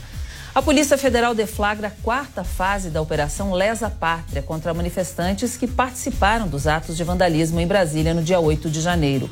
A Polícia Federal cumpre três mandados de prisão preventiva e 14 de busca e apreensão em cinco estados. O Ministério Público entra com recurso contra a decisão da Justiça Federal que barrou o afundamento do porta-aviões São Paulo. A embarcação está vagando no mar há meses, após ser proibido de atracar na costa brasileira. Briga entre passageiros gera confusão e atrasa voo em Salvador. O motivo das agressões não foi divulgado. Os comissários tentaram conter a confusão e o avião ficou parado por mais de uma hora no aeroporto internacional. De acordo com a companhia aérea Gol, os passageiros envolvidos na briga foram retirados da aeronave e o voo seguiu para São Paulo.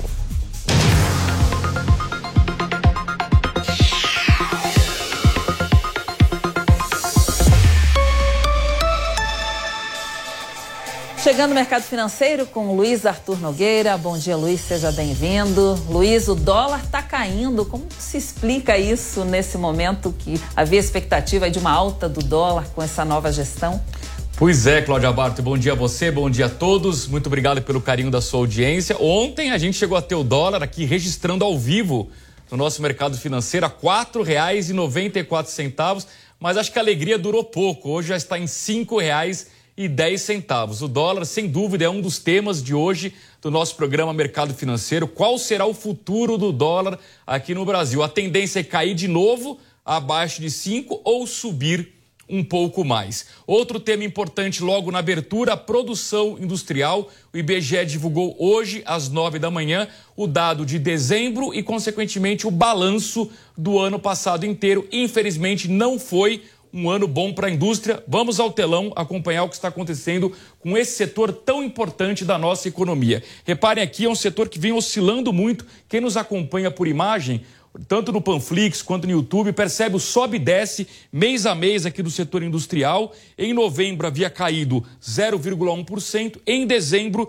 fechou na estabilidade, portanto, crescimento zero. No próximo gráfico, acumulado em 12 meses, a gente tem um retrato melhor do que vem acontecendo com a indústria. Olha só, a partir do mês de abril, tudo no vermelho, todas as barras caindo, o que significa que a indústria está encolhendo no Brasil. Claro que já foi pior, em julho a queda acumulada era de 3%, encerramos o ano com uma queda de 0,7%. Não é um bom resultado, não só pela queda em si, mas porque no ano passado a economia como um todo cresceu 3%. Então, olha o contexto: a economia cresce 3% e a indústria encolhe 0,7%.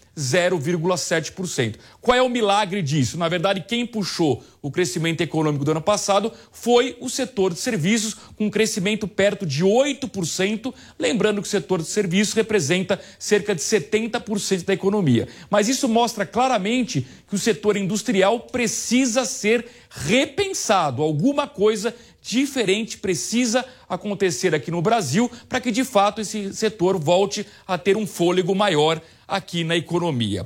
Aliás, ainda sobre a indústria, eu queria trazer agora uma reportagem mostrando números da CNI, a Confederação Nacional da Indústria, que constatou um pequeno crescimento no faturamento do setor produtivo no ano passado. A reportagem é de Vitor Hugo Salina.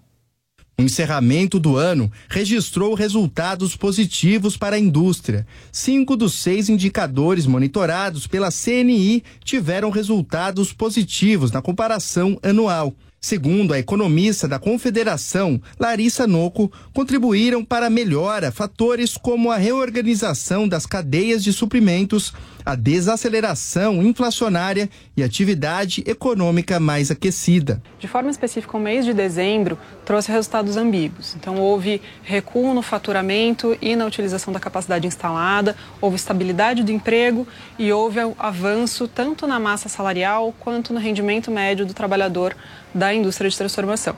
Houve também avanço na, no número de horas trabalhadas na produção. Quando nós olhamos o agregado do ano, já avanço de cinco dos seis indicadores acompanhados.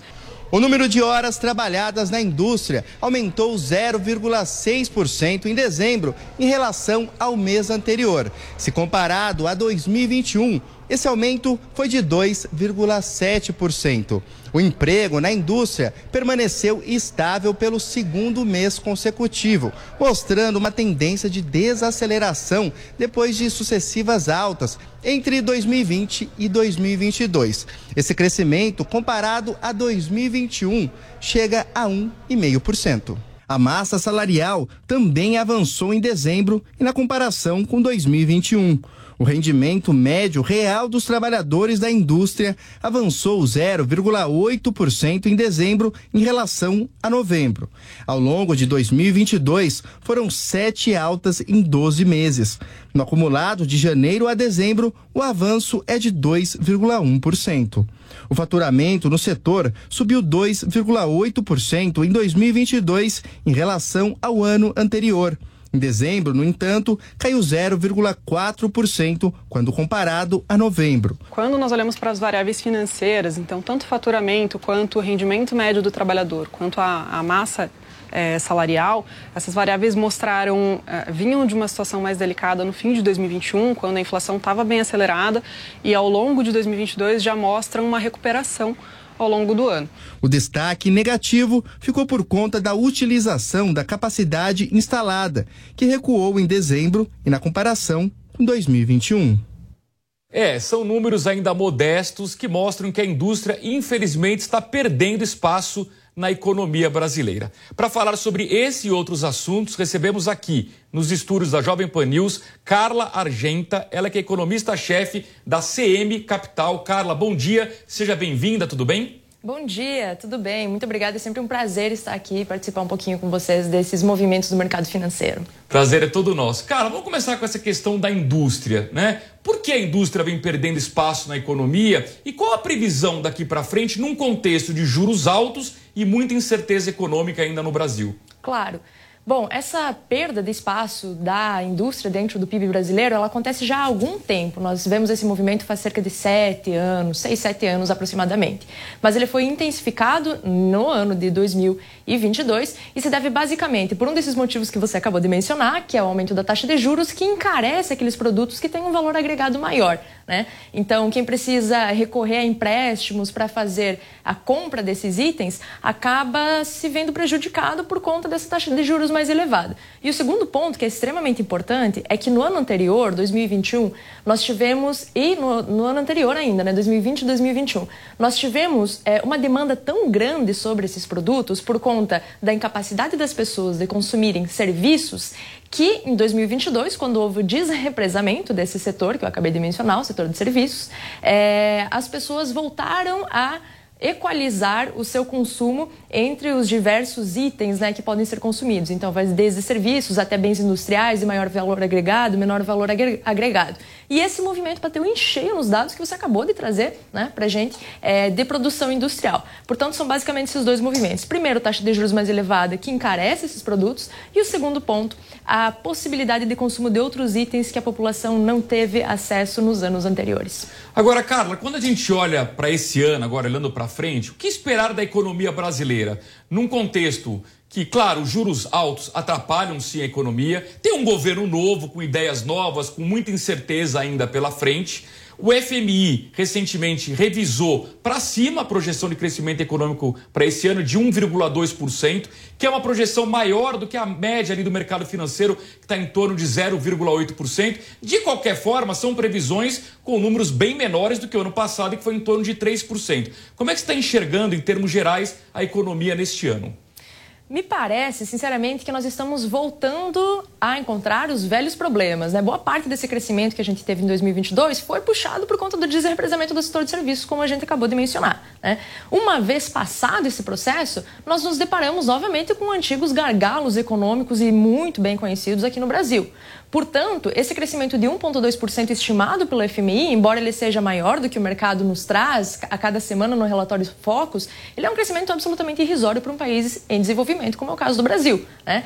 É, então, esses problemas estruturais, que são problemas antigos, que abarcam inclusive reforma tributária, é, problemas em relação à arrecadação de impostos, em relação à característica do mercado de trabalho brasileiro, Todos esses problemas, eles voltam à tona, compõem né, essa, esse conjunto é, de variáveis, de eventos que precisam ser contornados, precisam ser é, corrigidos, para que a gente possa voltar a crescer de uma forma mais intensa a partir dos próximos anos. Muito bem, a gente já continua a entrevista com a Carla Argenta, porque agora nós vamos conferir o mercado financeiro. Para isso, preparamos algumas telas no nosso telão aqui, para a gente poder ver como é que abriram as bolsas nessa sexta-feira. Não está um dia positivo, não.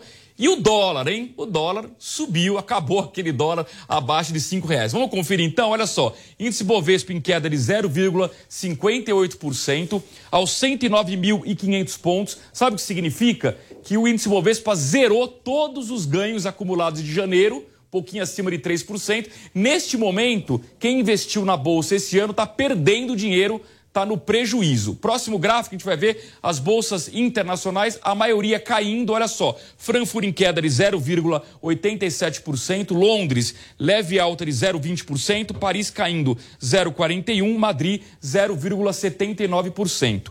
Na Ásia, também comportamentos mistos. Xangai caiu 0,68%, Tóquio subiu 0,39%, Hong Kong caiu 1,36%. Nos Estados Unidos, quem nos acompanha por imagem, no YouTube e na Panflix, esse aqui é o fechamento de ontem. Os índices de futuros das bolsas americanas indicam uma abertura em queda hoje. Lembrando que o mercado americano abre daqui a pouquinho, às 11h30, pelo horário de Brasília. E por fim, no último gráfico, o câmbio. Olha só, o dólar revertendo a tendência de ontem uma forte alta de 1,38%, R$ 5,10. O euro também subindo 0,70%, R$ 5,53. Bitcoin caindo 0,65% aos 23.396 dólares. Está pesando aqui no câmbio novas declarações do presidente Lula contra o Banco Central Independente. Já falou aqui diversas vezes que o presidente Lula só tem a perder quando ele critica a independência do Banco Central, porque o Banco Central, na verdade, é um aliado do governo no combate à inflação. Mas, se o presidente Lula insiste em criticar, ele vai colher os frutos negativos dessas críticas. Por exemplo, um dólar mais caro, dólar mais caro afeta a inflação, inflação mais alta obriga o Banco Central ou a manter a Selic em 13,75%, ou pior, elevá-la em algum momento ao longo deste ano. Então eu queria chamar de volta a nossa convidada, a Carla Argenta, ela que é economista-chefe da CM Capital. Carla, eu queria começar com essa questão do dólar. Foi uma grande ilusão ontem o dólar ter caído abaixo de cinco reais ou existem de fato fatores macroeconômicos que justificariam esse dólar ficar nesse nível abaixo de cinco reais? Essa é a pergunta de um milhão de dólares. Né? O dólar é uma das variáveis mais difíceis de serem projetadas é, e essa evolução estimada. Mas o fato é que hoje a gente trabalha com um conjunto de fatores, com um conjunto de vetores, que por vezes sugerem essa evolução com um dólar mais apreciado e por vezes sugerem essa evolução com um dólar menos apreciado. O que aconteceu ontem foi praticamente uma tempestade perfeita que possibilitasse essa apreciação do real e essa quebra da barreira dos cinco, é, cinco reais por dólar. Por quê? Porque nós tivemos um comunicado por parte do Banco Central norte-americano mencionando que Uh, o ciclo de aperto monetário por lá estava próximo do final, né? É uma mensagem muito mais positiva, como não se via há muito tempo por parte daquela instituição. Em contrapartida, a gente viu uma mensagem com um sentido completamente oposto aqui no Brasil. Uma preocupação muito grande do nosso Banco Central com essa inflação futura, com a condução da política monetária. E, portanto, isso gerou um contexto onde espera-se que a taxa de juros do Brasil se mantenha mais elevada por mais tempo, implicando né, é, em rentabilidade rentabilidade maior para o investidor. Ao passo que nos Estados Unidos a expectativa é justamente a oposta. Né? Esse conjunto de fatores fez com que nós, o, o, movimento do dólar apresentasse toda a evolução que nós vimos ontem. Agora, se isso tende a ser é, reproduzido ao longo dos próximos meses, aí nós dependemos de outros fatores, como, por exemplo, é, evolução inflacionária extremamente importante que não está dando sinais positivos nesse momento, portanto, joga é, é, favorável a uma manutenção da taxa de juros aqui no Brasil mais elevada termos atividade também, que é extremamente importante, porque atividade dita a evolução das empresas que são é, cotadas na Bolsa de Valores e, portanto, também tem impacto sobre o dólar por conta desse movimento de capital estrangeiro, né, entrando e saindo do Brasil. Então, é um conjunto de fatores cuja perspectiva, neste momento, não é muito positiva. E, portanto, a gente pode esperar, sim, que nos próximos meses o real não fique tão apreciado como nós vimos ontem. Cara, nós temos 30 segundos, uma rápida opinião sua sobre o risco de recessão nos Estados Unidos e na Europa. Esse risco de fato existe ou a tendência de menos juros por lá e, portanto, um alívio econômico? Eu acho que o indicador que saiu hoje de atividade nos Estados Unidos, foi divulgado o payroll, é, mostrou essa resiliência da economia norte-americana. Portanto, embora seja possível, sim, que nós tenhamos essa recessão pontual por lá, ela não é esperada, pelo menos não no curto prazo, a partir dos indicadores macroeconômicos que foram divulgados recentemente. Muito bem, Carla Argenta, economista-chefe da CM Capital. Carla, muito obrigado pela sua presença, um bom dia, até uma próxima oportunidade. Obrigada eu, pessoal, até mais. Tchau, tchau. E com isso nós encerramos o mercado financeiro de hoje, um dia que não está positivo nas principais bolsas de valores, as principais em queda, inclusive a bolsa brasileira, e o dólar que ontem alegrou muita gente que começou a fazer planos de viagem para o exterior. A gente até brincou aqui, hashtag partiu Disney Infelizmente, o dólar hoje subindo bastante, voltou ao patamar de R$ 5,10 e 10 centavos. Talvez as viagens, viu, Cláudia, terão de ser adiadas. Essa alegria durou muito pouco, né, Luiz? Infelizmente, para quem quer viajar para fora. Obrigada, Luiz, por hoje. Obrigado. Boa sexta, ótimo fim de semana para você. Até a próxima semana. Bom, hoje foi o último dia da visita do Papa Francisco na República Democrática do Congo. Nós vamos agora acionar o nosso correspondente internacional, Luca Bassani. Bom dia, Lucas, seja bem-vindo. Como foi essa viagem aí do líder da Igreja Católica ao continente africano? Bom dia, Cláudia. Pois é, foi uma viagem muito esperada. Afinal, a República Democrática do Congo é um dos países que mais tem crescido em população dentro da África. São mais de 100 milhões de pessoas que vivem lá e a população é de quase 95% de cristãos.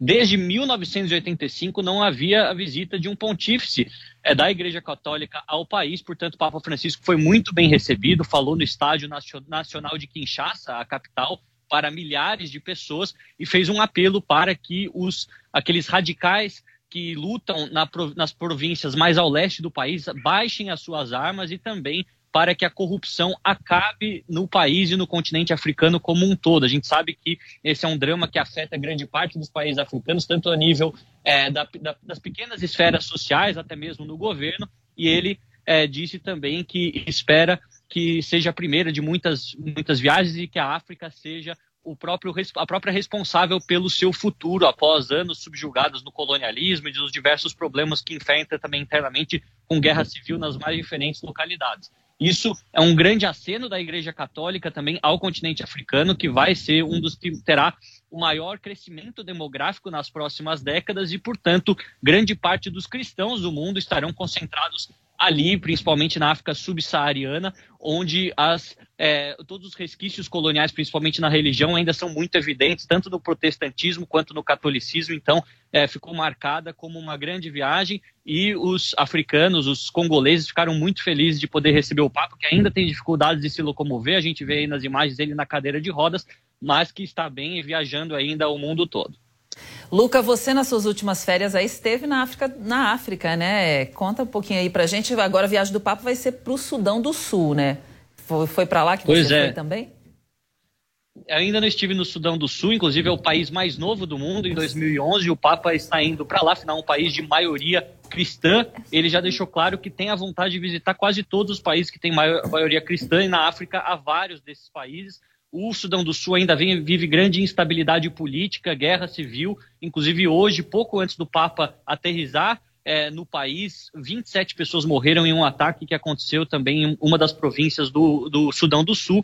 E agora a gente vê que a igreja tem investido também bastante na manutenção dos é, católicos e dos cristãos nesse continente. Eu estive agora no leste é, da, no oeste africano, melhor dizendo, no Senegal, Gâmbia, né, países que são de maioria muçulmana, mas também com fortes comunidades cristãs, muitas igrejas católicas. É sempre bom ver a África se desenvolvendo, mas os desafios sociais e econômicos são muito grandes, onde a desigualdade impera e a pobreza, infelizmente, ainda é visível em grande parte do continente. A gente espera que o continente ganhe mais evidência e também as questões africanas sejam discutidas e passadas à frente do mundo, não só aquelas europeias e asiáticas, como eu sempre trago aqui, mas também um continente muito diverso e muito interessante de se noticiar as coisas boas e, infelizmente, também as coisas ruins. Infelizmente tem tudo, né, Luca? Obrigada aí pela sua participação hoje. Um bom dia para você, Luca. Até mais.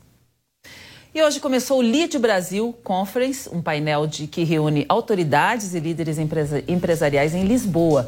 O ministro do STF, Alexandre de Moraes, participou do encontro e foi questionado sobre a polêmica com o senador Marcos Duval e o ex-deputado Daniel Silveira, que é acusado de planejar uma gravação ilegal do presidente do TSE.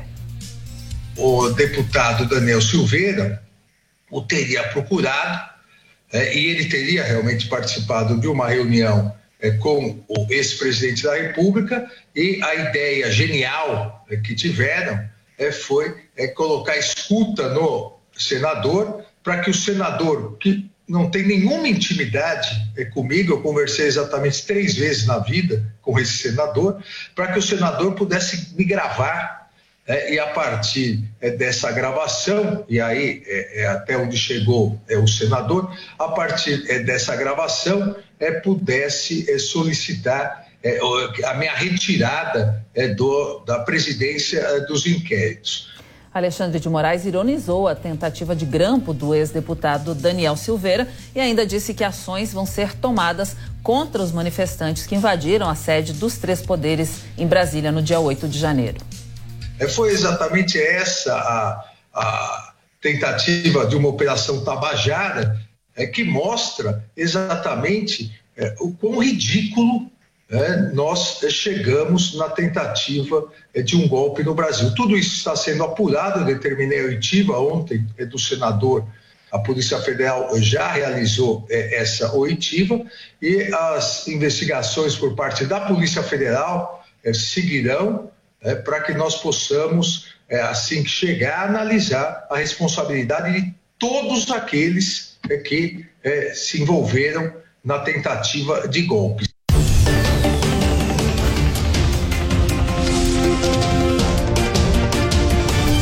Futebol Jovem Pan.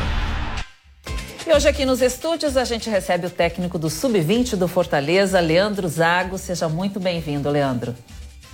A gente, também, a gente também tem o Zé Manuel de Barros, que vai ajudar a gente aqui nessa entrevista. Bom, vamos começar então com o Leandro. Leandro, primeiro queria dar os parabéns aí pela excelente campanha na Copa São Paulo. Foi a melhor campanha do Leão nos últimos 15 anos. Quando você percebeu aí que ia longe no torneio? Bom dia, Cláudia. Bom dia, Zé. É um prazer estar aqui com vocês. É, bom, a gente chegou, eu cheguei no início de dezembro no Fortaleza, né, para gente, a gente dar continuidade a um trabalho que vem sendo feito ali de, de reestruturação de categorias de base. Né? O Fortaleza ele, ele, ele deu um salto, é, ele deu um salto muito grande na equipe principal, tá chegando aí na sua segunda disputa de Libertadores, de Campeonato Brasileiro, é, chegando em alto nível. Então a, ele começou a investir bastante nisso. E a gente chegou lá e, e, e, pegamos um grupo que não tinha feito um bom ano. E a nossa ideia é, durante a competição foi justamente aproveitar a competição para melhor, para continuar esse desenvolvimento dos jogadores. Eles foram respondendo muito bem. Por um lado, foi surpreendente, a gente viu muito potencial no grupo e eles conseguiram, ali, depois de um início ainda um pouco travado, a gente conseguiu depois ter sequência ali na competição melhor e nos mata-matas a gente começou a ir muito bem e os jogadores foram ganhando confiança até o jogo contra o Santos, ali onde a gente acabou saindo nas quartas. Zé? Bom, o Cláudia, o Leandro Zago é aquele profissional, a gente costuma chamar todo treinador de professor, né? Mas tem professor e professor. O Leandro Zago, ele é professor mesmo, né? Professor de, de informação de treinador é, tem uma experiência vasta em categorias de base, mas trabalhou também como treinador em equipes profissionais.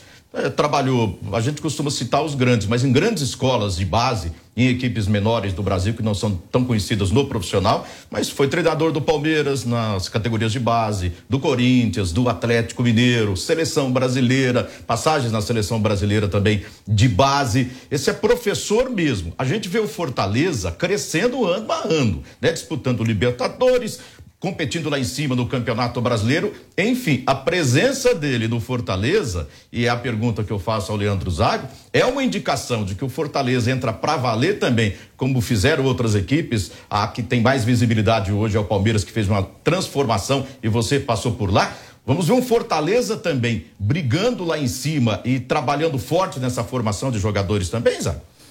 Então, Zé, bem nessa linha, né? A gente acabou indo para a Copa São Paulo com uma estrutura muito boa, é, oferecida todo o suporte, né? Um grupo grande de profissionais, porque justamente Fortaleza é, tem, tem mudado muito essa visão sobre o papel da base dentro dessa reestruturação. Hoje o que tem vencido no Brasil não são só equipes bem montadas, são projetos de futebol, como tem o Flamengo, como tem o Palmeiras e o Fortaleza né, dentro do, do, da, das possibilidades dele, tem tido tá, tá, tá, tentando melhorar ainda esse projeto de futebol e passa por esse desenvolvimento da base. A minha chegada lá tem relação com isso. Eu acreditei muito no projeto porque foi me mostrado, né, pelo Agnello, que é o executivo hoje. Já tinha trabalhado com ele no Corinthians, né, veio o convite por ele justamente também por isso. É, e, e justamente por tudo isso que o Fortaleza vem fazendo, é, eu consigo lá desenvolver coisas né, que, que você necessita de, de estrutura física, de pessoas competentes, de, de materiais, de bons campos, e tudo isso hoje o Fortaleza oferece para a gente, para a gente poder fazer um trabalho. Eu ainda fiquei pouco tempo lá, fiquei só um mês lá, antes de vir para São Paulo na competição, mas já deu para ver que tudo está tá, tá correndo muito alinhado ali dentro do centro de treinamento. É, você chegou bem pouco tempo, né? Como é que foi essa preparação, a formação e a escolha dos atletas, Leandro? Então, Cláudio, quando eu cheguei, na verdade, a Copa São Paulo ela tem uma inscrição já bem, bem, bem prévia, né? Então, quando eu cheguei, já estava já tava montada a lista, né, com os 30 jogadores que viriam. É, eu só fiz a seleção daqueles que iriam viajar. Nós viajamos com 23 e incorporamos mais um depois aqui em São Paulo, que era um atleta aqui de São Paulo, inclusive. É, então, eu só fiz essa seleção.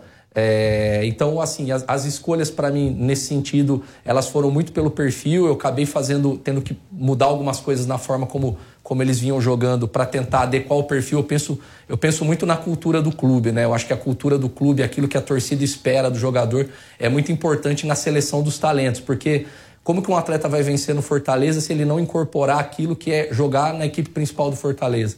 Então, dentro de tudo isso, a gente faz essa seleção pensando em jogadores competitivos, com grande intensidade, é, é, que tenham muita energia para jogar, porque imagine o Castelão lotado, né? Eu tenho que tentar projetar isso já dentro da formação. Então não são só os conteúdos técnicos, táticos, a gente tem que pensar muito nesse perfil e as escolhas elas são muito pensadas nesse sentido e a nossa ideia como forma de jogar e como escolha de atleta na competição, ela foi muito em cima disso, da cultura do clube.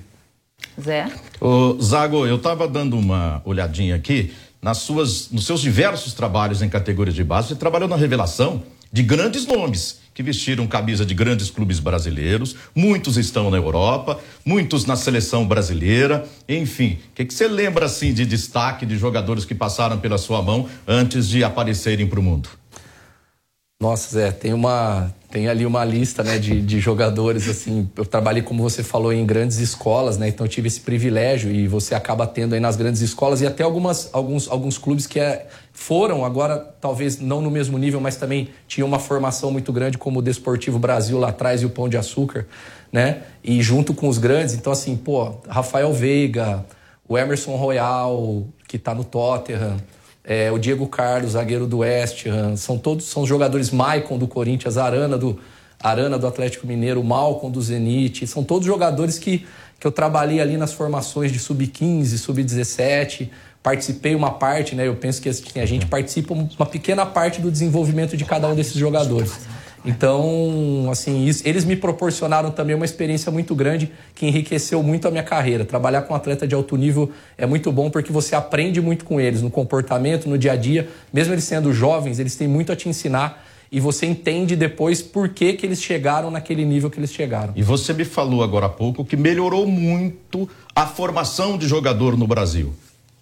Exatamente. Eu, eu penso que assim nós, nós tivemos uma lacuna que ela ficou ali com algumas gerações que nesse momento talvez estão encerrando as, a carreira no profissional, mas eu vejo que jogadores nascidos ali a partir de 96, 97, até esses que estão agora, né, participando da formação agora, eles passaram a ter uma formação um pouco melhor preparada para poder desenvolvê-los nas, nas bases do Brasil. Os clubes começaram a perceber, depois daquele momento lá no começo né, há 20 anos, com a mudança na lei, a entrada da Lei Pelé, a mudança nas regras do jogo, os clubes demoraram ali uns quase 10 anos para entender o peso que se tinha o desenvolvimento de jogador. Então eles passaram a envolver desenvolver melhor as bases com estrutura física, profissionais com formação e não simplesmente qualquer pessoa conduzindo o processo.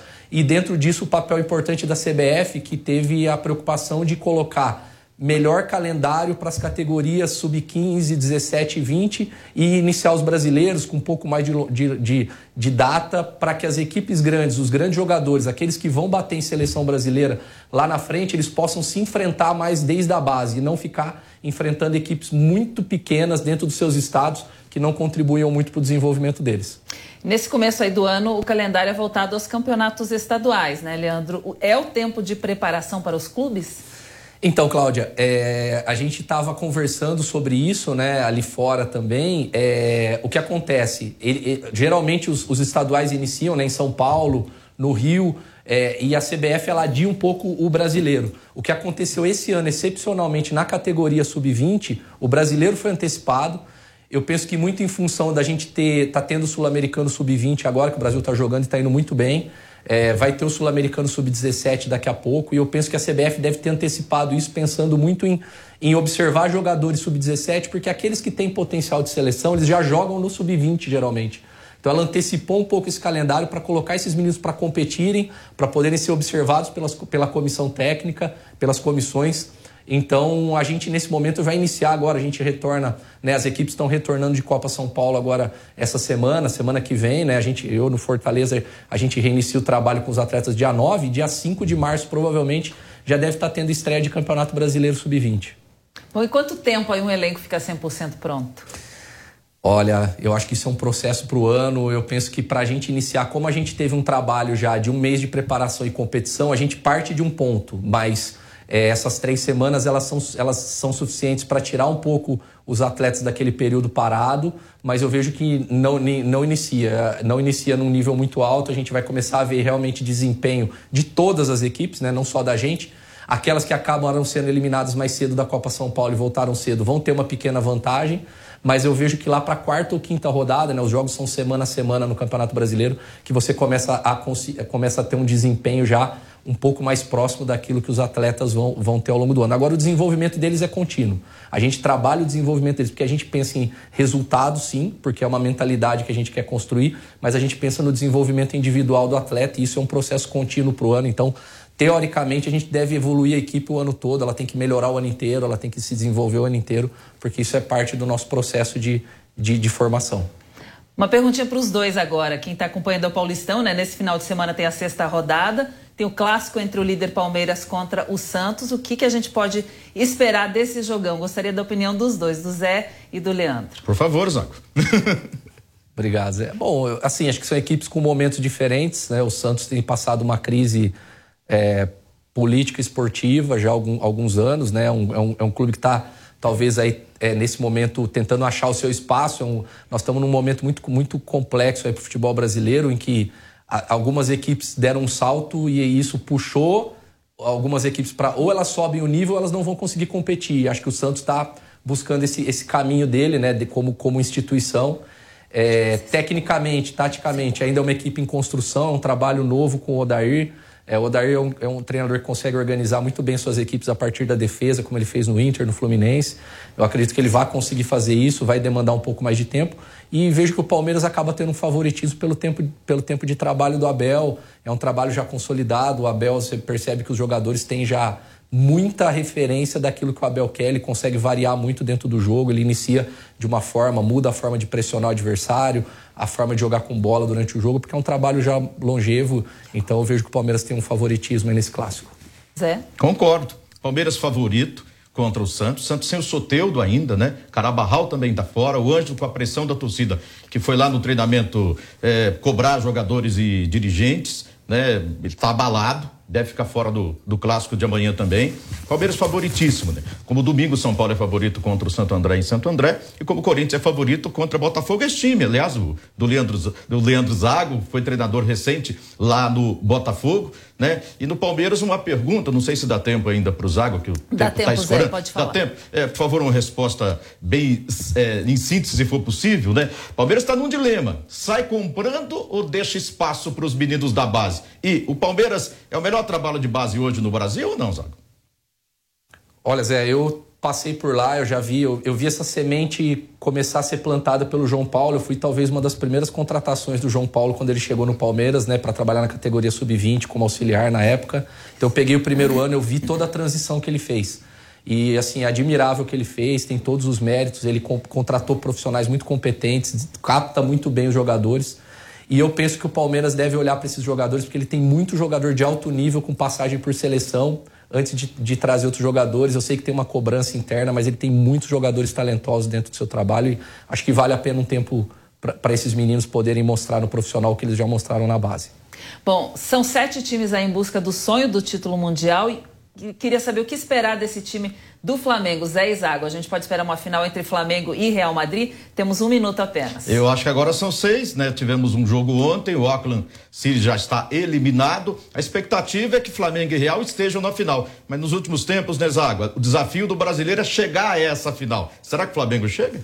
Bom, eu vi que o Vitor Pereira no último jogo ele resgatou um pouco do que o Dorival estava fazendo, né? De jogar com o Losango no meio, pressionando alto ali no, no 4-1-3-2. Acho que ele está tentando resgatar alguns comportamentos. É, acho que o Flamengo vai ser bem competitivo para a semifinal, jogo duro contra o Real, mas pela forma de jogar do Ancelotti, normalmente um time que defende mais e joga em velocidade, é, eu acho que vai ser um jogo que vai acabar sendo equilibrado. Muito bem, a gente conversou com o técnico do Sub-20 do Fortaleza, Leandro Zago. Obrigada, Leandro, pela sua entrevista. Um bom dia para você, um ótimo fim de semana. Bom dia, um grande prazer estar com vocês aqui. Zé também. Zé, alguma dica aí do fim de semana pra gente? Bom, amanhã transmissão aqui na PAN do, do clássico entre Palmeiras e Santos, vai ser 18h30 e vai ser no Morumbi, um palco diferente. No domingo, 4 da tarde, lá em Santo André, o jogo do São Paulo, transmissão na PAN. E depois, Corinthians e Botafogo, Corintiano animado depois da vitória no clássico contra o São Paulo na última rodada. Fim de semana divertido, então. Obrigada, Zé, pela sua parceria, pela sua participação. Bom dia, bom fim de semana bom também. Bom dia. Bom, e o Jornal da Manhã, segunda edição, vai ficando por aqui. Agradeço a sua audiência, a sua companhia. Fim de semana tem mais notícia, hoje também durante o dia. E a próxima segunda-feira a gente volta com o Jornal da Manhã, segunda edição. ótimo fim de semana para você. Até lá.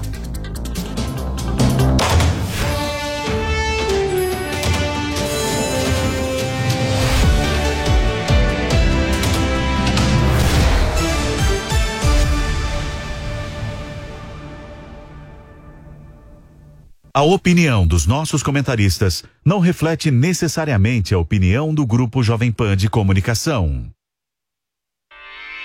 Realização Jovem Pan News. Esta, esta, esta é a Jovem Pan News. Informação, esporte e entretenimento. 24 horas por dia. Assista a Jovem Pan News na sua TV por assinatura pelo canal 576 na NET, Claro TV, Sky e DirecTV Go. Pelo canal 581 na Vivo TV ou pela Oi Play. E acompanhe também nas parabólicas. Fique bem informado na Jovem Pan News. Jovem Pan News. A notícia que você quer saber. A notícia que você precisa saber. 24 horas com você. No seu rádio e na internet. Jovem Pan. Todo dia você confere o melhor do humor, a música que você curte e informação com quem tem opinião de verdade. Mas nem sempre dá pra escutar o programa que você quer no horário que passa, não é?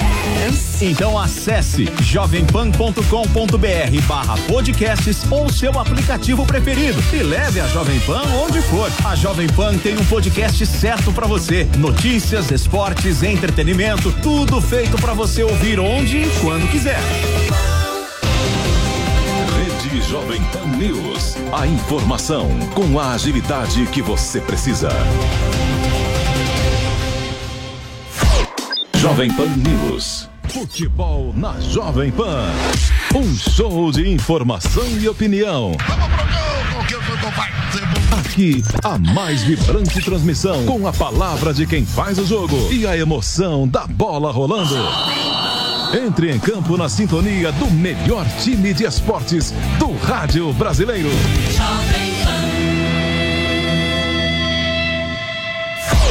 Jovem Pan News.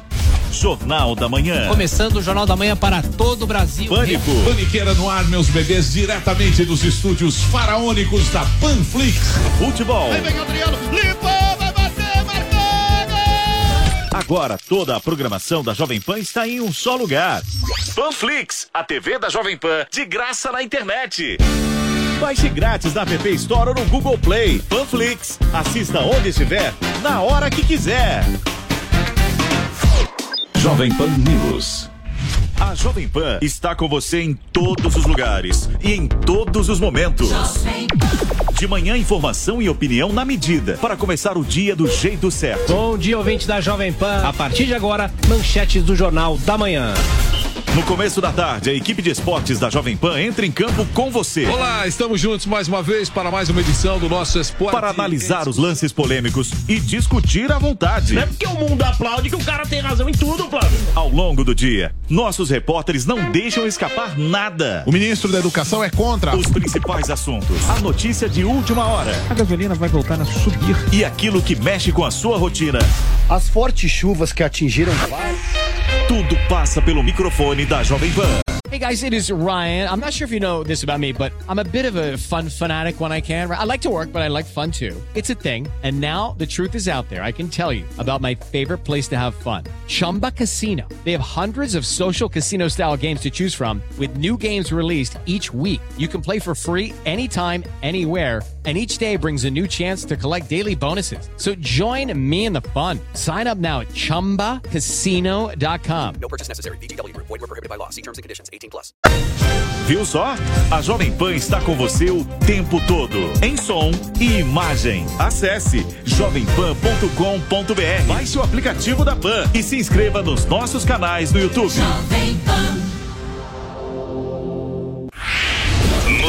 Notícia. Notícia. 24 horas. Jovem Pan. Pan. Pan. News. Panflix, a rádio que virou TV. Na palma de sua mão. Baixe e assista toda a programação da Jovem Pan. É grátis. E você pode acessar do seu celular, computador ou tablet.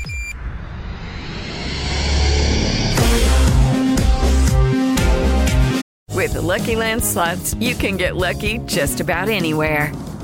This is your captain speaking. Uh, we've got clear runway and the weather's fine, but we're just going to circle up here a while and uh, get lucky. No, no, nothing like that. It's just these cash prizes add up quick. So I suggest you sit back, keep your tray table upright, and start getting lucky. Play for free at LuckyLandSlots.com. Are you feeling lucky? No purchase necessary. Void where prohibited by law. 18 plus terms and conditions apply. See website for details.